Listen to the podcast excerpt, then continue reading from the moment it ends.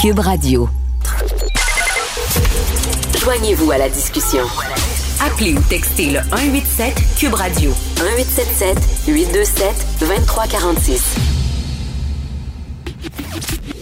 Le, le commentaire de Félix Séguin, un journaliste d'enquête pas comme les autres. Alors, Félix, un Père Noël à 2000 pièces. Ben oui, Pierre Curzi, on s'en rappelle, hein, juste avant les fêtes, qui euh, a eu le contrat d'incarner le Père Noël aux côtés de François Legault lors de cette euh, conférence de presse du 20 décembre dernier. Ben, mon collègue euh, à l'Assemblée nationale, Marc-André Gagnon, bureau parlementaire, devrais-je dire, a décidé de faire une demande d'accès à l'information et puis il a reçu les chiffres. Alors, le document, ce qu'il nous montre, c'est que euh, cette opération-là, on pourrait dire que c'est une opération de relations publiques euh, qui a coûté, elle a coûté 3500 dollars. Donc, ça inclut la captation vidéo, le matériel technique, puis la location du costume, puis le cachet de Monsieur Curzi. Tu t'en rappelles? Euh, C'était vraiment un clin d'œil parce que bon, ça avait été extrêmement apprécié par les enfants, dont les miens. Hein, je, te, je, je, te jure. Je t'en passe un papier. Euh, tu sais, c'est une conférence de presse avec le Premier ministre et le Père Noël. Puis là, c'était vraiment euh, toute une mise en scène, une conférence de presse spéciale pour annoncer que le Père Noël avait le titre de travailleur essentiel pour euh, pour faire la tournée des cadeaux finalement euh, lorsque minuit tombe le, 25 au soir. Alors alors voilà. Je voulais Écoute, te, mon père était Père Noël. Hein. Tu sais que mon père faisait partie de l'association des Pères Noël du Québec qui existe. Et les Pères Noël que tu vois dans les centres commerciaux, ben mon père en était un de ceux-là. Il faisait ça dans le temps des fêtes, oui, pour écoute avoir un petit peu plus d'argent. Donc je pense pas qu'il était payé 2000 pièces la shot là. Je crois pas. Des fois il allait dans des hôpitaux, des fois il allait dans des centres commerciaux. Euh, à un moment donné, mon père était, gros, puis à un moment donné, il avait une maison en carton, puis il devait passer par la cheminée, et il avait été pogné dans la cheminée. puis là, il y a quelqu'un qui le poussait, il y en a d'autres qui le tiraient par les pattes, en tout cas. Bref, il était, euh, il était Père Noël, justement, comme ça. Je crois pas qu'il était payé 2000 dollars la shot quand même, mais bon, M. Curzi fait quand même partie de l'UDA. J'imagine qu'il faut le payer selon euh, les salaires de l'UDA. Selon un cachet UDA, effectivement. Un cachet euh, j'aurais aimé que ton père puisse euh, recevoir le même montant au nombre de jeunes, sûrement, qui l'a rendu heureux. Je comprends qu'il faisait ça pour quoi, arrondir pour passer le meilleur temps des fêtes un peu aussi. arrondir, c'est arrondir vraiment c'est fait moins. Il travaillait dans une dans une shop. Euh, mon père, il avait un revenu modeste, donc il faisait ça dans le temps des fêtes. Et, et, et, et je sais qu'il aime beaucoup les enfants comme moi. Il aime énormément les enfants. Et dans une journée, il pouvait aller donner des cadeaux dans une maison à Westmount, OK, où le bonhomme se louait un Père Noël pendant une heure, puis donnait des cadeaux à ses enfants et tout ça. Et après ça, la, même, la même soirée, il allait dans un hôpital où c'était des enfants euh, euh, ben, en fin de vie euh, qui, qui, allaient visiter. Il revenait à la maison et il avait, il avait vraiment les, les yeux pleins d'eau en disant, j'ai vu là, comme ah, les, les, deux spectres, les deux bouts, là, des enfants qui vivent dans l'opulence et, qui, et, des enfants de l'autre côté qui sont en train... En tout cas, bref, c'était, c'était quelque chose. C'est pour ça que j'ai jamais cru au Père Noël parce que c'était mon père et je l'aidais ben, à se maquiller. Je le maquillais, je mettais sa fausse bédaine et tout ça, moi puis ma soeur. Donc, j'ai jamais cru au Père Noël. Mon cher ah, Félix. T'as participé, as participé, Richard, au moins euh, au bonheur, hein? au bonheur. lui aussi. oui. Tu veux nous parler, mais parlant de bonheur, il y a des gens qui ont des belles villas. La consul d'Haïti qui a une villa à 4 millions. Oui, c'est euh, c'est une histoire euh, euh, sur laquelle nous travaillons au bureau d'enquête, mais comme ça arrive quelquefois dans le milieu du journalisme d'enquête, c'est un de mes compétiteurs, Vincent Larouche, qui nous a scoopé de quelques jours. Alors, je le cite là, une villa de 4,25 millions pour la famille d'un sénateur haïtien. Je t'explique qu'est-ce qui se passe. Tu euh, as vu les dernières nouvelles en provenance d'Haïti. Hein? Euh, Jovenel Moïse, sa présidence qui est extrêmement contestée, c'est accro, c'est accro au pouvoir. Euh, et là, dans ce contexte-là, euh, la consul, euh, la femme plutôt d'un sénateur qui appartient au parti de Jovenel Moïse, vient d'acheter une villa de 4,2 millions de dollars à Laval. Euh, L'affaire, euh, je te dirais, là, fait, fait, fait beaucoup sursauter la diaspora haïtienne. On sait, hein, Miami, New York, Montréal. Pour la diaspora haïtienne, elle se trouve beaucoup ici. Euh, et là, euh, je te dirais que ça fait tellement jaser que la femme a dû s'engager des gardes des gardes de Ah, sécurité oui. privés. Ouais, elle s'appelle Marie-Louisa Célestin. C'est l'une des consuls de Montréal. C'est pas la seule. C'est l'une des consuls de la République d'Haïti de Montréal. Euh, et elle possède une, elle possédait avant une maison avec le, un, un sénateur Ronnie Célestin qui, lui, est extrêmement controversé. Hein? Euh, puis là, ils ont fait l'achat de cette résidence bord de l'eau, 4,25 Mais, mais ça, 4,2, excuse-moi, est-ce que c'est le gouvernement haïtien qui leur paie ça ou c'est une fortune personnelle? Ben, nous, à ce qu'on a vérifié euh, dans les actes d'achat et etc., ça semble être une fortune personnelle. Là. Euh, et ça a été payé d'un seul coup, sans hypothèque et sans qu'une autre maison soit vendue. Alors ça, c'est important, vous le savez, et tu le sais autant que moi, toi, Richard, si tu décides de vendre euh, Mhm. une de tes propriétés, ben là, tu as, une balance de vente. Euh, si tu n'as pas d'hypothèque dessus, tu as de l'argent en cash sonnant. Sauf que là, c'est un, débour c'est un déboursé content. Là. Donc, on a sorti 4 millions, on a mis ça sur la table, on a dit on achète cette maison-là. Tu me suis, hein? Alors, ça Écoute, euh, ça, ça c'est- vraiment un des problèmes avec Haïti, c'est que l'élite euh, quitte le pays. C'est un des pays les plus pauvres de la planète, sinon le plus pauvre. Et ceux qui ont de l'argent, ceux qui ont une éducation, quittent le pays, s'en vont vivre ailleurs. Et, et là-bas, ben, on tire le diable par la queue. Écoute, quand tu dis, là, euh, t'es super pauvre, euh, euh, écoute, il y a des enfants qui, qui, qui, qui fouillent dans les immondices à Haïti pour se nourrir. Et pendant ce temps-là, ton, ton consul euh, vit dans une villa de 4 millions de dollars euh, euh, à Laval. Quand même, c'est Ouais. assez révoltant. Moi, je suis allé euh, cinq fois en Haïti Ah oui. là, euh, pour couvrir euh, les crises politiques et, et hu- humanitaires. Et tu quand tu entres en Haïti, tu entres dans un État qui est un peu qui est non fonctionnel. Faut bien le dire. mm. Puis là, depuis euh, depuis euh, depuis 2020, c'est dysfonctionnel. Ce n'est plus non fonctionnel, c'est complètement dysfonctionnel. Euh, euh, Vincent, dans son article, là, parle avec raison d'ailleurs des kidnappings, des assassinats euh, qui ont explosé l'an dernier et on en voit à chaque jour. Puis il y a des journalistes aussi qui se font tirer dessus.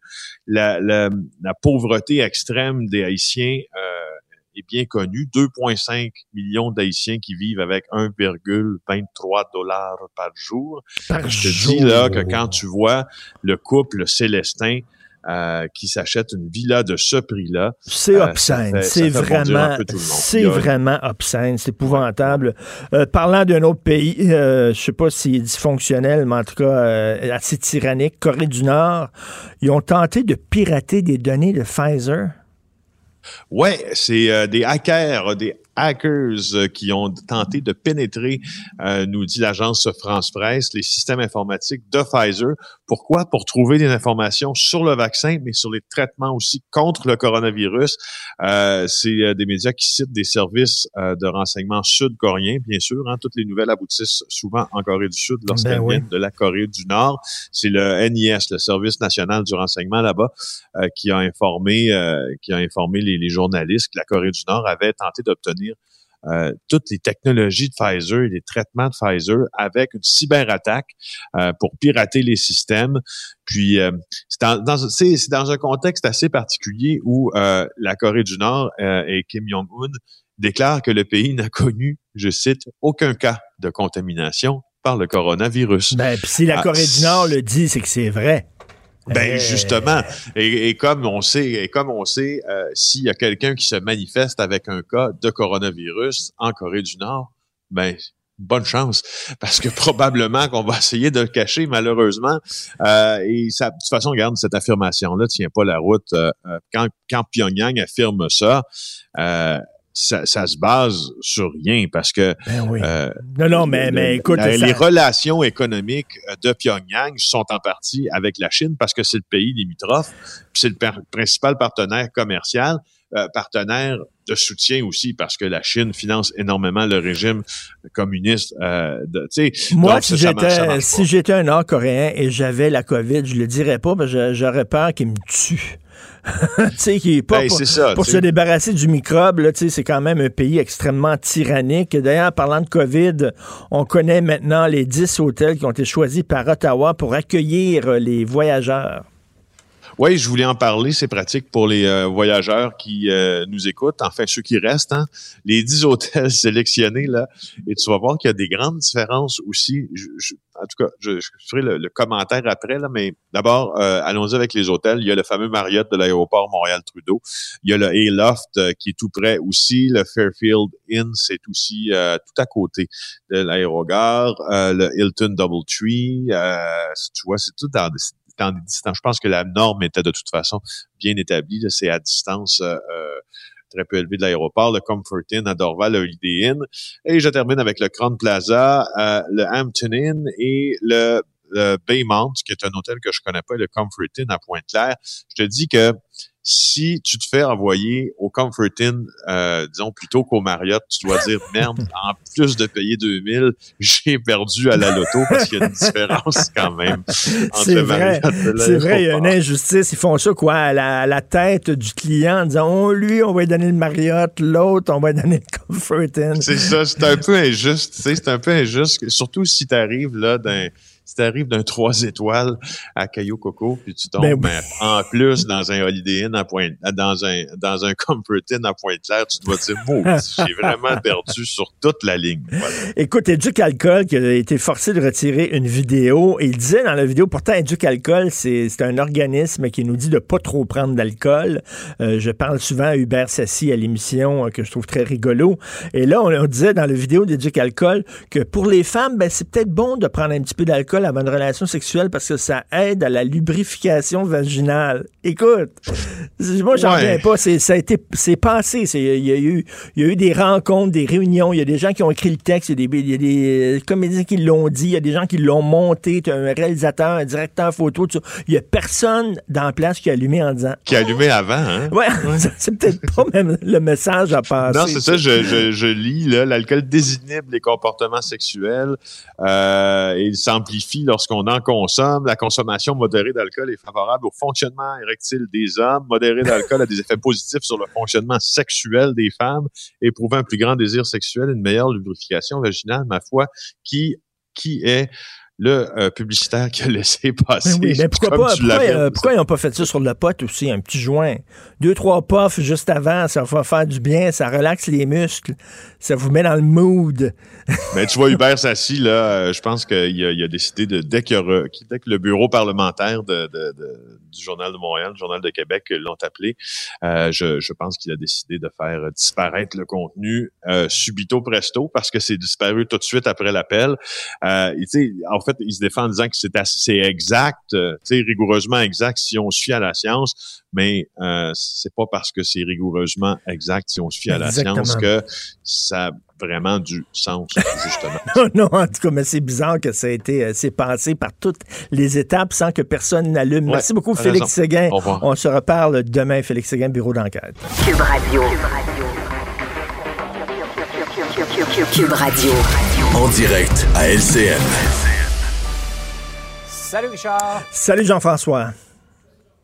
On s'ennuie des vaccins. Hein. Dans les dernières semaines, on n'a pas eu grand-chose. On est dépendant. On s'est même retourné vers l'Inde pour s'en faire livrer. Ça met en lumière le fait que notre industrie euh, du vaccin, notre industrie biopharmaceutique, on l'a négligé pendant beaucoup ben, trop longtemps. Tout à fait. Alors, euh, c'est une histoire du, bureau d'enquête, en fait, du, Journal de Montréal. donc, euh, Ottawa qui a négligé l'expertise d'une firme québécoise. Une firme québécoise, imaginez-vous, qui a travaillé sur un vaccin contre l'Ebola. L'Ebola qui est le pire virus de la planète, le plus dangereux. Donc, eux, ils disaient, écoutez, on aurait pu travailler sur un vaccin. On a demandé une aide financière. On n'en a pas reçu. Ottawa préfère envoyer de l'argent à des firmes étrangères.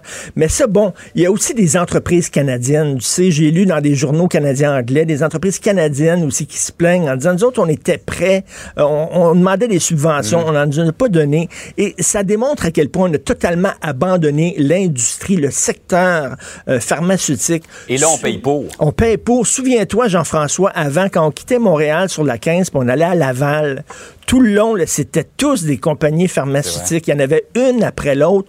On avait créé un environnement, un écosystème socio-économique qui était propice pour attirer ces gens-là. On leur donnait des crédits d'impôt, des subventions. Bref, on avait une entreprise pharmaceutique florissante qui faisait des vaccins pour nous. On a abandonné totalement ce secteur-là. Souviens-toi, Bernard Landry avait vraiment, lui, euh, euh, décidé de miser sur les jeux vidéo. D'ailleurs, ça fonctionne énormément. On est vraiment une plaque tournante maintenant mondialement de la création de jeux vidéo à Montréal, mais on a abandonné l'industrie pharmaceutique, ce qui fait que le résultat, on est extrêmement dépendant des pays étrangers. Et lorsqu'il arrive une crise comme ça, ben là, on est obligé de cogner à la porte de l'Inde. faut imaginer un des pays les plus pauvres de la planète. Là. Ça, c'est comme si les gens de Westmount descendaient à Saint-Henri pour leur demander pouvez-vous nous donner de l'argent, s'il vous plaît, pour qu'on puisse manger? C'est vraiment ça. Là. Ça n'a aucun ah maudit bon sens. Et là, souvenez-vous, Québec solidaire avait dit il faut avoir un pharma Québec c'est-à-dire comme une, société d'État qui appartient au gouvernement et qui fait justement des, vaccins, des médicaments pour qu'on ne soit pas dépendant euh, des entreprises étrangères. Québec solidaire l'avait dit. Est-ce que ça prend une euh, société d'État? Est-ce que ça prend euh, des crédits d'impôt pour attirer les entreprises privées? c'est un autre débat, mais bref, reste qu'on a totalement abandonné ce secteur-là et on voit le résultat aujourd'hui en espérant qu'on va être prêt pour la prochaine, parce qu'il y en aura une autre un jour, une pandémie. Ben oui, et là, on sera prêt à réagir beaucoup plus rapidement. C'est sûr, tout à fait. Par ailleurs, euh, il y a un prof de l'Université d'Ottawa qui a publié un texte révoltant concernant euh, François Legault. Écoute, c'est incroyable. François Legault, il faut le mettre en contexte, qui a dit euh, il y a quelques jours qu'il veut protéger la liberté d'expression dans les mhm. universités. On sait qu'il y a des professeurs qui ont été suspendus, qui ont peur de perdre leur emploi. Pourquoi? Parce qu'ils ont cité des titres de livres, des ouvrages où il y avait des mots tabous dedans. Bon, là, François Legault dit, moi, je veux protéger la liberté d'expression. Et là, il y a un professeur de l'Université d'Ottawa, M. Amir Attaran. Il est prof de droit et de médecine. Donc, c'est une bolle, là. C'est pas un câble, le prof de droit et de médecine qui a écrit sur Twitter un message. Je vais vous le lire parce que c'est ahurissant. Il parle de M. Legault en disant un premier ministre dépourvu de sens éthique qui a aidé à massacrer 10 000 de ses concitoyens. Une minute, là. François Legault a aidé à massacrer 10 000 Québécois. Il dit maintenant, euh, il défend le mot qui commence par N. Il y a un mot pour décrire des gens comme M. Legault, suprémaciste blanc. François Legault, il n'est pas en train de dire qu'il faut utiliser le mot qui commence par N. C'est absolument pas ça. Ce qu'il dit, c'est qu'il défend la liberté d'expression. Et là, tu as un prof de l'Université d'Ottawa qui euh, le traite de suprémaciste blanc. Rappelez-vous, il y a une professeure, une enseignante à l'Université d'Ottawa qui a utilisé un mot tabou dans le cadre d'un contexte mhm. pédagogique. OK? Elle a été suspendue alors qu'elle n'avait rien fait de mal. Elle avait pas, elle, rien fait de mal. Elle a été suspendue. Lui, il est prof à l'Université d'Ottawa.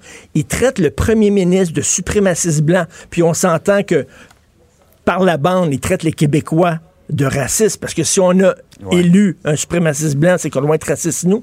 Lui, est-ce qu'il va être suspendu? Lui, est-ce qu'il va être tapé sur les doigts? Je, je pose la question à M. Jacques Frémont, qui est recteur mhm. de l'Université d'Ottawa. Qu'est-ce que vous allez faire contre Amir Attaran?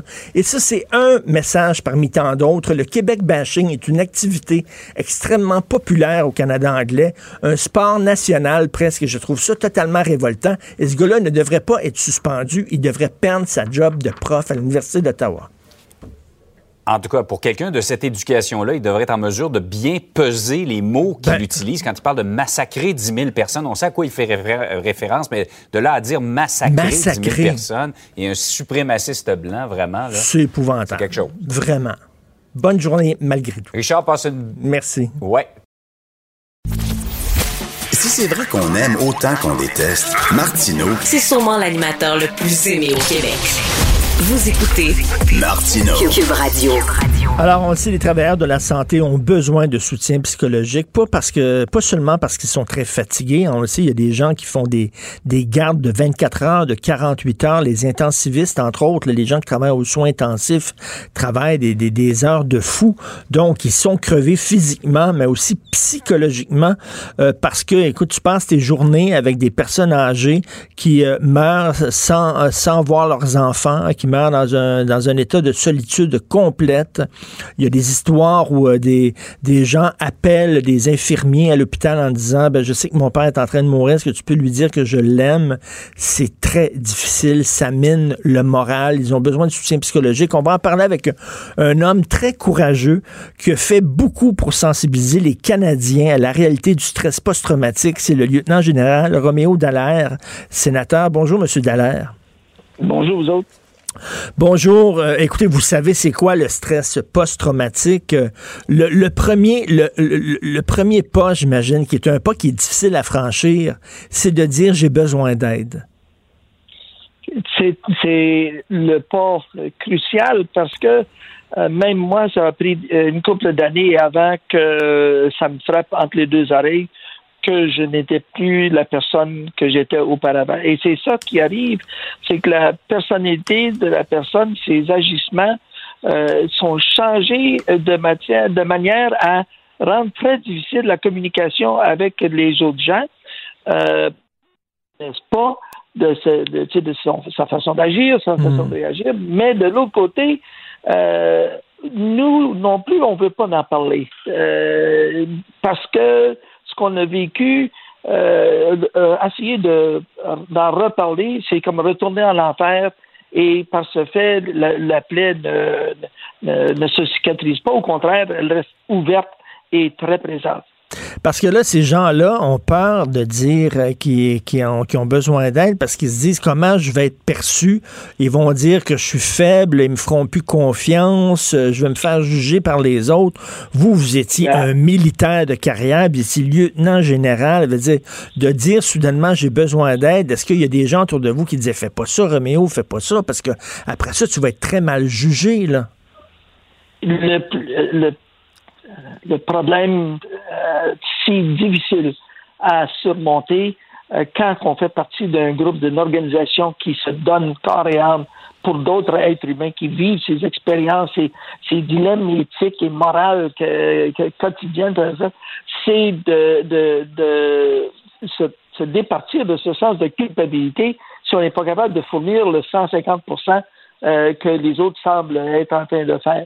Pire que ça, c'est que les chefs, les leaders de ces gens-là, s'ils ne reconnaissent pas que leurs mm. gens qui avec les autres sont en train de souffrir de ça, ben ça, ça rempire le, le scénario parce que ça isole ces gens-là encore plus. Alors, euh, oui, quand je suis allé public avec ma blessure, parce que on venait d'avoir 11 suicides dans un régiment, et les gens essayaient de dire que c'était pas à cause des opérations qu'ils avaient faites en Bosnie, et ainsi de suite.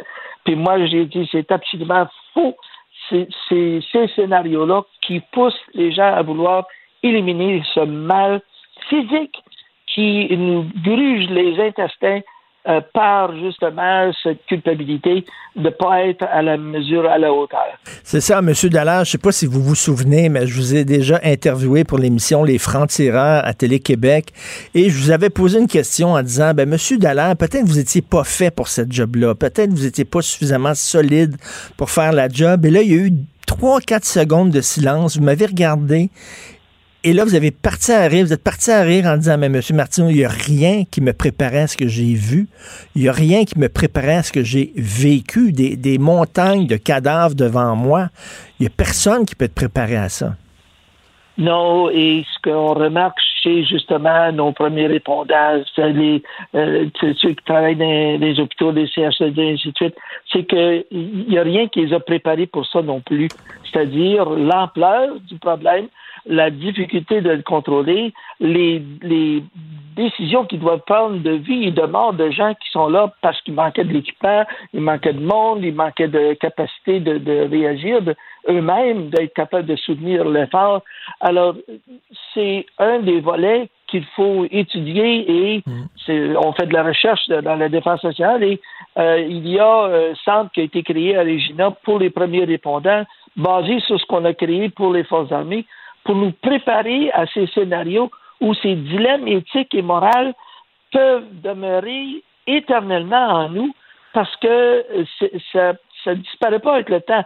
Ça revient quand il y a peut-être un son, un bruit, une discussion, ainsi de suite, et c'est numériquement clair et on entend même les voix. Euh, on peut même sentir le scénario dans lequel on s'est Ah, trouvé. Donc, il faut se préparer à ça. En fait, le plus dur, c'est de se sentir inutile parce que vous, par exemple, au Rwanda, vous attendiez le, le fameux call en disant, je peux-tu passer à l'action, là? Je vois des choses épouvantables devant moi et je ne peux rien faire. Et le call est jamais venu. Et de, de, de- d'être devant des atrocités et de, pou- de pas pouvoir rien faire, c'est ça qui est difficile. J'imagine la même chose pour les travailleurs de la santé. Ils voient ces, ces personnes-là qui meurent dans la solitude, qui pleurent, qui veulent voir leurs enfants. Ils peuvent rien faire.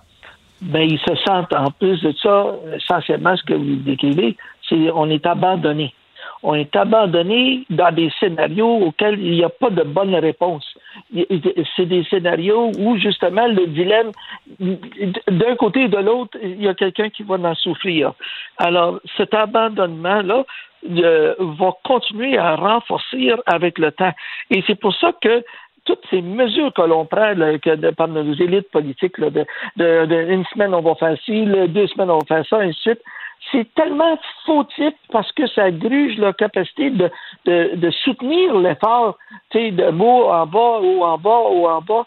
Et ultimement, on voit pas un désir fondamental de détruire l'ennemi. Et sans avoir cette vision, ce focus de dire on prend cette action-là draconienne, on en finit, les gens vont penser que ça va perdurer et donc ça les use et ultimement euh, ça les effrite. Et moi, euh, justement, vers la fin de ma mission, c'est moi qui ai demandé d'être relevé de mes fonctions parce qu'il ne restait plus rien à donner. Et je devenais à ce moment-là un risque pour ceux qui étaient sous mon commandement à être capables, eux, de soutenir le coup. Et Parce que euh, parce qu'on on fait souvent le parallèle qu'on mène une guerre contre un virus, mais quand on mène une guerre, comme vous dites, là, il faut savoir où on va, puis qu'est-ce qu'on fait, puis pas lâcher. Tandis que là, on dirait, on, on fait telle affaire, après ça, on laisse tomber, on fait telle autre affaire, on confine, on reconfine, on sort le monde. de- On, on sent pas qu'il y a une volonté là, de, de, de, de, de, de focus. Le, ma mère a vécu les six ans de guerre en Europe, euh, elle était hollandaise. Ils s'en ont sortis puis ils se sont rebâtis. Nous autres, on semble pas être capable de réaliser que si on fait une situation, si on met un scénario draconien à mettre euh, le haut là à cet ennemi-là et de soutenir ce coup-là pendant une période de temps qu'on va le détruire, on semble vouloir tripoter à ça puis mettre toutes sortes d'autres mesures qui ne font pas et ils n'aident pas ultimement. Ils ne font que euh, réduire notre capacité de soutenir l'effort et d'être convaincu qu'on veut gagner. Au lieu de, donner cet esprit de gagner et de combattre, on émet aux gens qu'on va essayer de survivre. Imaginez qu'on a pris une décision de laisser mourir 20 000 personnes canadiens. C'est ça qui a été pris. Au lieu de prendre une décision d'arrêter ça, et pendant six mois, s'il faut, on ferme. Et oui, l'économie va en souffrir, mais les gouvernements sont capables de rebâtir ça. Et ils sont capables de soutenir l'effort. Et Mais- vous, vous qui êtes militaire, là, vous savez, pendant, pendant, les guerres, euh, mais, pensons aux Anglais pendant la Deuxième Guerre mondiale qui se faisaient bombarder jour après jour, mais qui étaient vraiment résilients. Nous autres, on, demande aux gens rien que de porter un masque, puis ils sont même pas capables de faire ce sacrifice-là. Ils broient, ça sent dans la rue. Je veux pas porter de masque. Vous, quand vous voyez ça, vous devez dire, tabarnouche, on a perdu le sens du sacrifice pour le prochain, pour les autres. Non, je pense que c'est pas les gens un n'ont pas ce pays ici n'a pas souffert de guerre. On a eu des, des euh, manqué de matériel, mais on n'a pas souffert de guerre. Donc on n'a pas cette expérience de, de, de sacrifice ultime. Mais euh, ce qu'on semble pas être capable de capturer, c'est le leadership fondamental à influencer la population, qu'on a un objectif très spécifique à atteindre et qu'on va l'atteindre et que ce leadership-là nous inspire. Et c'est ça qui a été l'épine dorsale des Britanniques. C'était, oui, Churchill, mais son, son désir et les autres pays, comme le Canada, l'Australie et ultimement les Américains, de se rallier à cet objectif-là. Et au, contraire, on se voit, on voit les pays qui s'essayent d'arracher des, des vaccins et qui est déjà très difficile, mais en plus de ça, on n'a pas vu ce momentum ultime de leadership qui prend que- la situation en main. Est-ce que vous critiquez un peu euh, Justin Trudeau en disant ça? Je, je, je, je critique toute l'élite politique mondiale.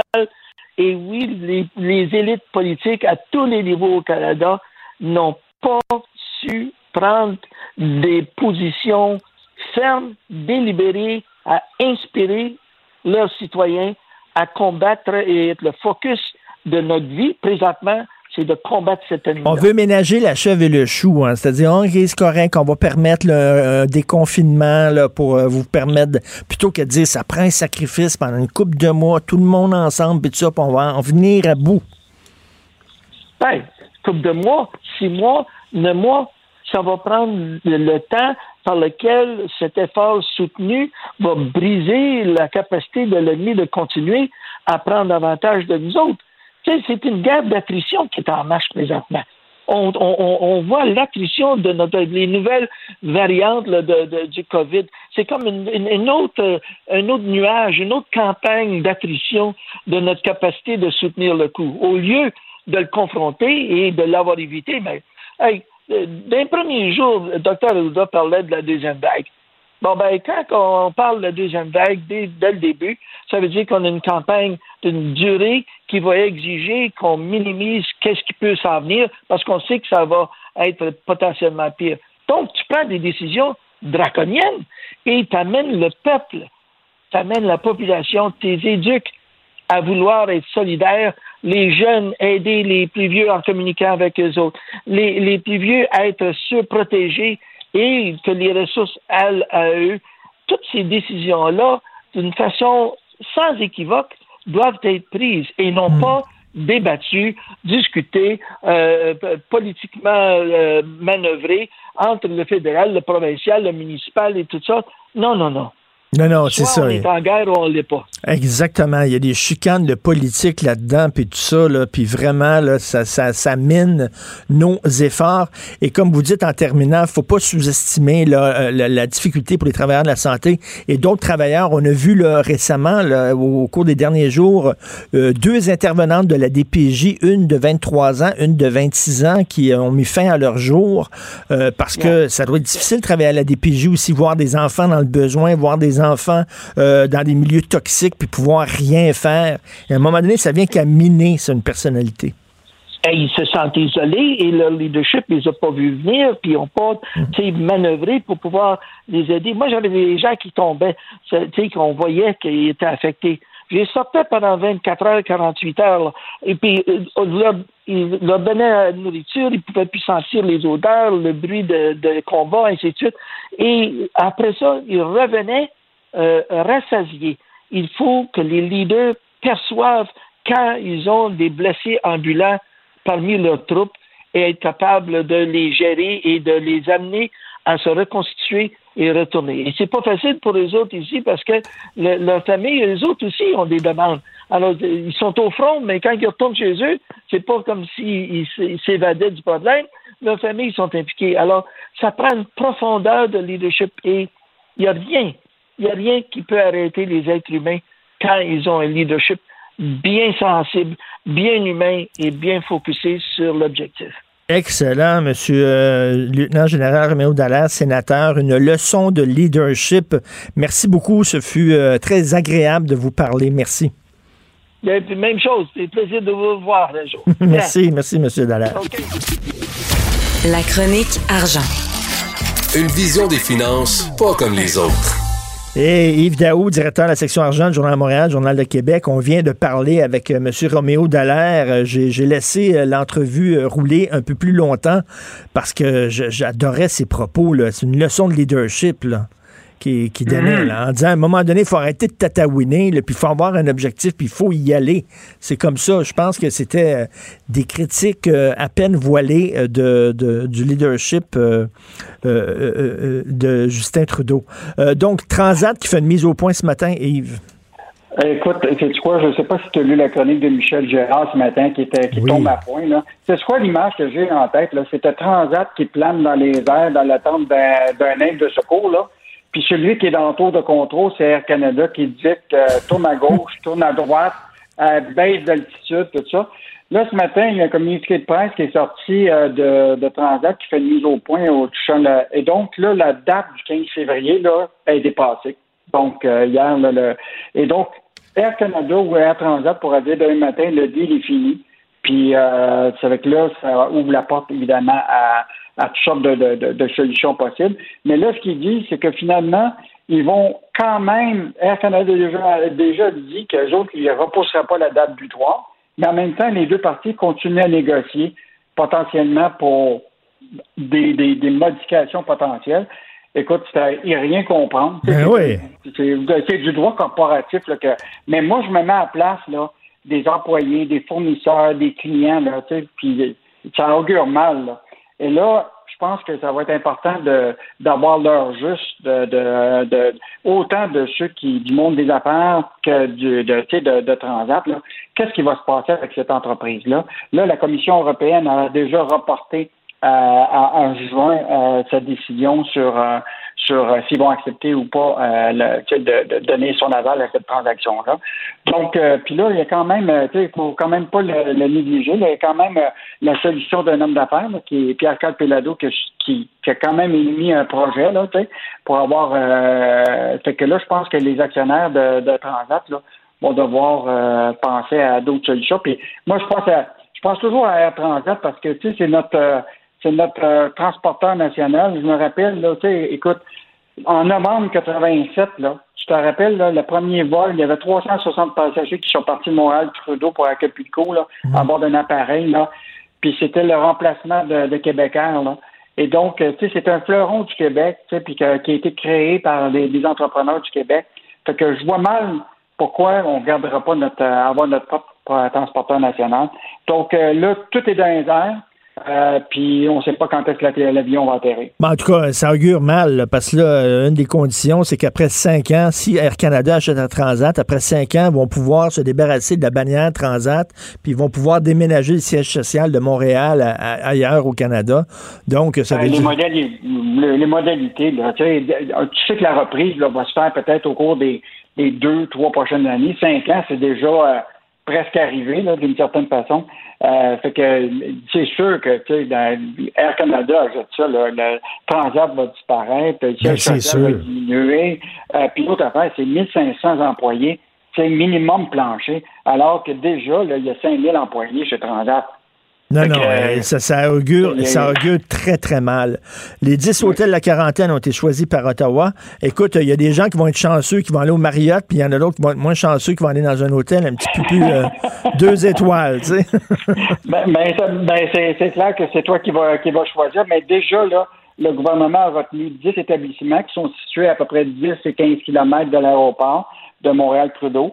Euh, puis donc, aujourd'hui, c'est il va y avoir les inspections euh, qui sont faites euh, par l'Agence de la santé publique du Canada pour vérifier s'ils euh, respectent toutes les règles, etc. Ça se pourrait très bien que certains hôtels, dans les 10 qui ont été retenus, qu'eux autres, ils passent pas la, la, rampe, d'une certaine façon. mais normalement, c'est ces 10-là qui, qui se sont réunis hier avec justement des cadres de, de, la santé publique pour voir comment c'était pour évoluer. mais les hôteliers ont dit qu'eux autres n'avaient pas l'intention de jouer à la police. Donc, euh, ils vont maintenir, dans le fond, euh, un accès téléphonique direct avec la santé publique. Ils vont garder le registre, ils vont s'assurer que tous les gens sont inscrits, mais il n'est pas question qu'ils qu jouent à la police. Ça fait que hmm. j'ai l'impression que euh, ça va être ça va être quand même difficile pour les hôteliers. Puis les hôteliers étaient comme déjà ouverts avant la quarantaine. Puis c'était pas, c'était bon, des mesures de sécurité, mais là, là, ça va être bien plus compliqué là. donc finalement, écoute, finalement, ceux qui veulent décider, qui décident de vouloir sortir de l'hôtel pour prendre l'air, il n'y a personne qui va les arrêter là. Ben, jusqu'à date, les hôteliers n'ont pas l'intention de jouer à la police. Fait que, Je sais pas ce qu'ils vont faire. Ils vont-tu mettre des employés de garda à, à l'entrée. Fait euh, qu'on, c'est ça, on mise sur la bonne foi euh, des voyageurs. Euh, il y a un petit Québécois, Wise, un petit boursicoteur qui a profité de toute l'histoire autour de GameStop pour se faire un petit magot. c'est fascinant. C'est quoi la revue Forbes a sorti ça? Les autres se sont mis à la recherche de ceux qui avaient qui étaient devenus millionnaires avec GameStop. Puis effectivement, il y a un Québécois qui s'est trouvé là-dedans, qui s'appelle Jason Monayorios qui lui est un petit boursicoteur là, depuis trois ans. il faisait ses propres transactions, tout ça. Puis là, il est tombé sur cette affaire-là de, de Wall Street Beat, là, le, ceux qui voulaient faire mal aux courtiers de Wall Street en achetant le GameStop. Et donc, lui, il a acheté 15 717 actions de l'entreprise à 19 puis il les a vendues quelques jours après à 64 Ça fait qu'il a fait un million. Mais il dit, sais quoi? Il dit, j'aurais dû le garder parce que, mais là, tu sais, il, a eu peur parce qu'à un moment, c'est monté à 500 à un moment. Tu comprends-tu? Ça fait qu'il aurait fait 8 millions de dollars. hey boy! Hey boy, oui. Il a perdu. Jeune, il dit, ben là, il a tout réinvesti déjà dans d'autres euh, technos. Puis, euh, Et lui, euh, contrairement à certaines personnes, c'était pas un activiste, c'était pas un militant, il voulait pas faire la leçon à Wall Street, il voulait rien que profiter de la situation pour s'en mettre plein les poches. Il aurait pu empocher 8 millions, mais il a empoché 1 million de dollars, c'est déjà ça. Et rapidement, tu veux parler de Miss Coupon. Ah, écoute, ça, c'est vraiment fascinant. Hier, euh, TVA Nouvelle avait euh, un reportage là-dessus. Il y a une dame qui s'appelle Catherine Aubert, qui a 22 ans, euh, et qui, elle, là, s'occupe de, justement de vivre ou de, surveiller tous les coupons, là, les circulaires, tout ça.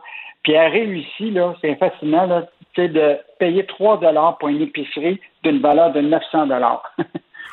Elle est hein? capable de, hein? de, trouver toutes les économies euh, à partir de là. écoute, puis elle permet, là, avec son site web actuellement, si tu la suis, là, elle permet à des gens, si tu suis tes contacts, de sauver 500 dollars dans les par mois en épicerie. Wow. Fait que, euh, c'est avec euh, Richard, toi et moi, là, avant d'acheter notre nos, nos, circulaires dans la, la boîte bleue, là, pense qu'on devra commencer à regarder ça. Écoute, ben, ben j'utilise jamais ça, moi, les, coupons puis tout ça. Écoute, je me souviens, là, je te, te dirai pas qui, là. Je te dirai pas qui. Mais j'avais, j'avais, j'avais un, chalon, un, chalet dans le nord, OK? Puis il y avait un gros métro. Puis il y a un monsieur très, très, très, très riche, là, qui, qui, qui, vit plus aujourd'hui, qui arrivait, lui, puis achetait ses poulets avec ses petits coupons. Il arrivait avec un petit coupon là, pour sauver une pièce. Puis je me disais, voyons donc, le gars, il est multimillionnaire. Mais il avait ses petits coupons, lui, il faisait ça.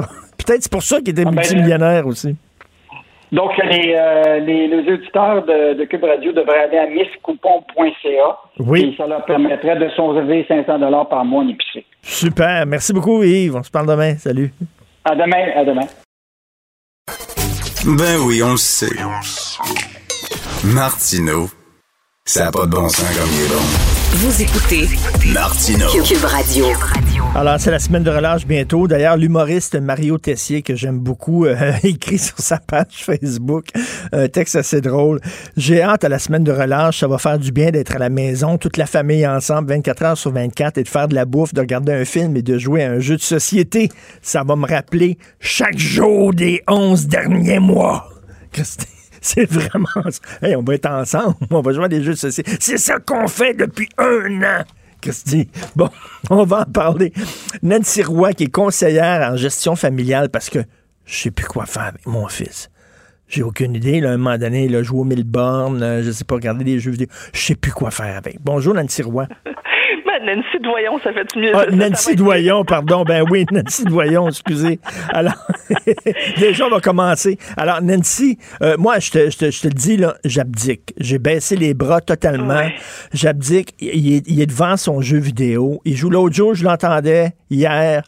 Euh, il était, tu sais, jeu vidéo, puis pluguait avec ses amis, branchait avec ses amis, puis il riait, il rigolait, puis tout ça. Là, c'est, tu sais, j'ai abdiqué, là. Je dis, il y a du fun, il peut pas aller dans la ruelle, il peut pas aller au parc. Bon, regarde, je compterai pas les heures qu'il est devant un jeu vidéo, puis je te le dirai pas combien d'heures il passe devant la télévision parce que tu vas appeler la DPJ, Nancy. tu vas appeler la DPJ en disant c'est de la maltraitance, mais je sais plus quoi faire avec. On fait quoi avec nos enfants? Ben, écoute, je pense que en, grande partie, tu as raison. Tu sais, moi, je trouve que euh, on, met beaucoup tous les écrans dans le même panier. Tu sais, moi, si euh, je suis assis au salon puis qu'on écoute une série avec notre ado, puis que euh, on discute ensemble de la série, ben, tu sais, je trouve que ça me fatigue moins que s'il est en train de jouer à un petit jeu avilissant sur son téléphone cellulaire dans sa chambre. s'il est en train de jouer en ligne justement avec ses chums puis qu'il rit, qu'il est en interaction si mon enfant est en train de parler en FaceTime avec avec ses camarades, ben pour moi c'est un peu pareil comme si justement il était dans le salon en train de discuter ensemble. Ben oui. Moi ça non plus je le compte pas tant. Oui c'est vrai que bon s'il n'y avait pas la pandémie, je mettrais un stop puis je dirais ben va, va aller voir tes chums plutôt que de rester en ligne avec eux. Mais là c'est pas ça la réalité. Fait que tu sais ben oui moi je me dis garde on peut être pas mal plus lousse là-dessus. On pas le choix.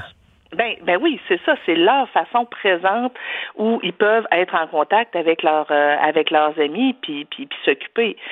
Maintenant, c'est plus, on, va peut-être plus mettre des stops sur les jeux vidéo, puis encore là, ça dépend. Tu sais, la semaine de relâche s'en vient. Là. Euh, notre jeune passe une journée à jouer euh, à la Xbox euh, au sous-sol, puis je descends jouer avec lui, puis on rit, puis on a du fun, puis il se fout de ma gueule. Ben, tu sais... Ben, à la limite, le m'a dit, là, tu sais, mon enfant a 12 ans, là, il préfère jouer avec ses chums qu'avec papa. Tu sais, j'ai beau descendre en disant, on va jouer ensemble, mais il joue avec moi, mais tu sais, va-t'en que je joue avec mes chums, là. Ben, moi, qu'il soit avec ses chums, il n'y en a pas de problème non plus. Mais tu sais, je pensais peut-être à d'autres parents qui ont des enfants plus jeunes ou des enfants qui, qui, qui les aiment plus. Euh, peut-être que euh, si les parents jouent un peu avec eux autres, on, on, va se concentrer sur à quoi il joue, mon jeune. Est-ce que c'est un jeu ultra violent à journée longue? Ben là, je vais peut-être mettre un stop. Est-ce qu'il est en train de, de, de est-ce qu'il reste dans sa chambre à journée longue sans entrer en relation avec le reste de la famille? Là aussi, on va peut-être mettre des stops. Est-ce que dans la semaine, il va avoir aussi fait d'autres choses? Fait que là, ben, tu sais, c'est sûr qu'on a une génération d'enfants, là, si on parle d'un jeune de 12 ans, ben, on a une, dans cette génération-là, là, ils savent pas jouer tout seuls. Euh, mmh. Ils ont jamais, ils ont été surorganisés, surstimulés depuis la garderie.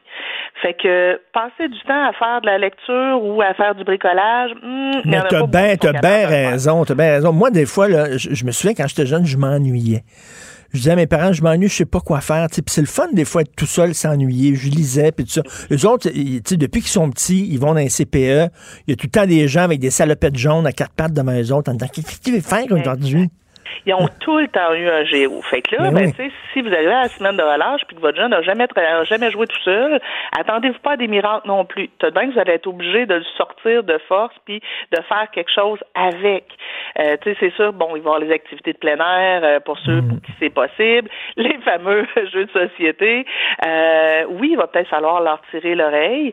Puis, ben, peut-être qu'on pourrait se fixer un objectif de dire, regarde, cette semaine, là, mon grand, ma grande, mon petit, euh, tous les jours, je vais te demander de passer peut-être une demi-heure à t'occuper tout seul à autre chose qu'à un écran. Mmh.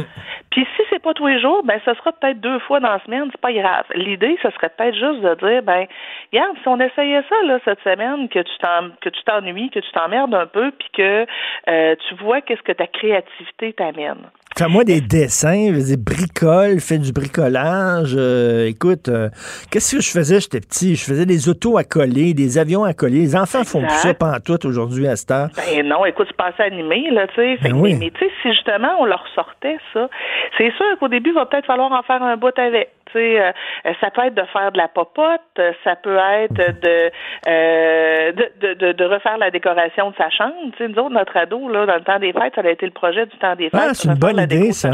C'est une très bonne idée. Ouais, fait que tu sais, avec son père, il a appris à clouer des clous, faire un mur de bois, euh, choisir des trucs avec lui. Tu moi j'ai choisi des trucs de déco, fait que ça peut être ça. Ça, je peux te dire, je peux te dire, mon fils apprendra pas ça avec moi. non. faire des murs de bois là avec moi là. Peut-être peux-tu engager quelqu'un. Quoi, quoi, que Nancy, tu dis, tu, Nancy, Nancy, tu dis pas de jeu vidéo violent, cela dit, là, si c'est un jeu, mettons, où tu tues des virus là, à dynamite, ça, j'aimerais ça. Ah oui, oui, oui, oui, oui, ça, ça, oui, puis il peut avoir, il peut avoir du jus partout, pas de problème. Mais c'est vrai, euh, donc, euh, refaire, c'est ça, la, la, la décoration de, de, de, sa chambre, oui. repeindre. Euh... Euh, ça peut aussi être euh, d'être, on décide que cette semaine, mettons que vous avez un jeune qui est plus de type intello, là, parce qu'il faut aussi respecter la personnalité de nos jeunes. Mmh. Vous avez un jeune qui est de type intello, ben peut-être que vous pourriez vous choisir une espèce de, de, de projet de construction ou de, de, de recherche sur, je sais pas les requins en Amérique du Sud. Mmh. Euh, ça pourrait, vous avez un jeune qui est plus bricoleur, ben ça pourrait être euh, un projet là, on trouve, ça se trouve sur internet, un projet de qu'on fabrique euh, une table de salon. Ou tu fais des maquettes. Je faisais ça quand j'étais jeune, des maquettes. Et surtout sur Internet maintenant, là, je ne vais pas revenir à l'écran, mais tu trouves plein de tutorats qui te montrent exactement comment faire telle affaire, comment faire telle autre ben affaire, du ben bricolage tout est là, tout est là, tu sais, fait que euh, ça pourrait être ça, mais on, peut on peut se questionner, ben tu sais, selon la personnalité de mon jeune, là, qu'est-ce qui lui pourrait peut-être l'allumer? Mais c'est sûr que s'il a le choix entre faire une recherche euh, euh sur sur les requins d'Amérique puis faire la, la, la petite table ou jouer euh, mm. euh, à, des jeux sur euh, sur internet, ben c'est sûr qu'il va choisir les jeux sur internet, ben c'est la voie facile. Comme parent, il va peut-être falloir accepter de faire face à certaines petites mais, mais, mais, Nancy, peut-être peut-être le forcer aussi parce qu'au début, il sera pas content et ben je suis sûr qu'après deux heures avec son père ou sa mère à faire des maquettes, tout ça, premièrement, il va être reconnaissant que tu lui donnes de ton temps. les enfants aiment beaucoup ça et à la fin, ben peut-être qu'il va triper là-dessus en disant ben ça fait du bien de pas un écran, puis peut-être même le lendemain, il va dire on continue-tu notre maquette, papa? Ben oui, tu sais, euh, on est tous pareils. Les enfants sont pareils. Là. Dimanche, il a fallu que mon chum tire l'oreille à son gars pour lui dire Regarde, il est temps, on s'en va patiner. Ça ne tentait pas. Mais après ça, rendu là, il voulait plus s'en revenir. Il était super content. là. Euh, ça lui a fait du bien, ça fait du bien à tous les deux. Le petit chocolat chaud en revenant, ils ont jasé, ils ont ri, ils ont passé un super bon temps ensemble. La voie facile aurait été de dire Bon, ben garde, on a bien du ménage à faire dans la maison, puis du repassage, puis du, du, du, du lavage, fait qu'on va le laisser dans sa chambre. C'est sûr que c'est la voie facile. Qu'on le fasse une fois de temps en temps, il n'y en a pas de problème. C'est pas grave. On va pas scraper nos enfants parce que cette année, ils passent un petit peu plus de temps euh, devant les jeux vidéo. Mais peut-être aussi qu'on peut mettre nos culottes puis se dire, ben ouais, ben là, il y a peut-être un petit bout où je vais, je vais me permettre de, de, de, forcer les affaires. Tout à fait. Et Nancy, je, je citais tantôt Mario Tessier, là, qui disait, c'est le fun, la semaine de relâche, on va être avec les enfants à la maison. Et là, il y a quelqu'un qui lui a répondu, un de ses amis euh, Facebook, euh, je vais le citer, Stéphane Gouin, je trouve ça tellement drôle. Il dit, c'est pas que j'aime pas mes enfants, mais passer autant de temps avec eux, c'était pas, ça faisait pas partie du contrat de départ. J'exige un boni? mais il faut le dire, là, c'est pas que j'aime pas mes enfants, mais j'ai, tu et vice-versa. C'est beaucoup de temps, là. Enfants, ils nous aiment bien, là, mais il m'a dit que, tu sais, euh, je sais pas, nous autres, notre gars aurait aimé, euh, aurait aimé pas mal plus passer euh, son anniversaire avec ses chums qu'avec nous autres, tu sais. fait que c'est sûr qu'ils nous aiment, eux autres aussi, là, mais ils trouvent ça intense. Alors, remarque que, on se dit, ben, en espérant que tout ça soit temporaire, ben, peut-être que c'est une belle opportunité pour apprendre à se connaître, tu sais. moi, dans la dernière année, là, des, des belles discussions qu'on a eues avec nos jeunes à la maison, des soirées aussi à déconner dire des niaiseries. Euh, nous, nous une des choses qu'on adore faire ici, c'est d'inventer des histoires. On s'imagine un contexte euh, bizarre, puis là, on imagine, tu sais, tout ce qu'on ferait. Fait que là, mm. tu sais, comme là, on a imaginé euh, la, semaine dernière que on avait budget limité. et mais on, on déménage pas. Qu'est-ce qu'on fait? Comment on aménage Et là, écoute, on est parti avec une glissade qui s'en va jusque dans le lac puis euh, euh, on a un petit mini lac de rien du tout, puis on mettait un bateau dessus. Fait bref, on, s'est mis à inventer des, des, histoires totalement farfelues. Un autre soir, c'était bon ben on a une attaque de zombies, euh, on a une équipe qui fait quoi, où est-ce qu'on regarde, on, on, part sur des des. Ben oui, c'est très drôle. Et, écoute, c'est pas drôle pour les enfants. Hein. Mon fils, son anniversaire c'est le 7 mars. Donc hmm. l'année passée, il n'y a pas eu d'anniversaire. On était censé faire un gros party avec ses amis, il n'y en a pas. Puis le 7 mars prochain, il n'y en aura pas.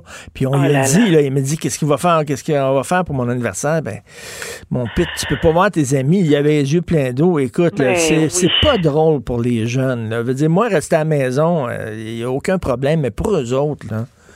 Ouais. c'est vraiment, c'est vraiment moche. C'est vraiment moche. On se le cachera pas. Maintenant, ben, tu sais, est-ce que moi, souvent, je dis, on, notre mot d'ordre ici, c'est est-ce que c'est moche ou est-ce que c'est grave? C'est moche. C'est moche en tabarouette mais on va survivre, puis on s'en rappellera, puis on appréciera plus par la suite euh, les prochains anniversaires. Tu sais, euh, encore là, cette génération-là sont habitués d'avoir un clown, euh, une journée de, de, de, de paintball, tu sais, sont habitués d'avoir mille activités pour leur anniversaire. Ils n'ont jamais eu ça, eux autres, un anniversaire avec juste un gâteau, puis euh, une petite chanson, puis on souffle dessus. Là. Tu sais, nous autres, on a eu ça quand on était jeunes.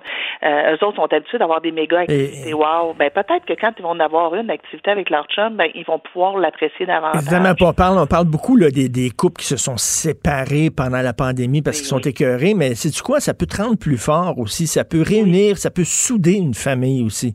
Ça peut souder un couple avec. Oui, oui, oui, je pense que tu sais, euh, ça, ça passe sous sa casse. pour les couples cette année, ça passe sous sa casse. Puis ceux pour qui ça va passer, effectivement, c'est OK, mais je pense que on, tu sais, moi j'avais dit à mon chum cette année, je dis ben tu sais, on, était censé se marier à l'automne, puis bon ben il y a comme mieux une année de, de sursis. Puis là je disais ben tu sais, tu vas me dire pour le meilleur et pour le pire là, ben le pire c'est maintenant. C'est ça. Fait que là, tu me vois mon moins bon. Après ça, ça ne peut aller que mieux. Ça ne peut aller que mieux.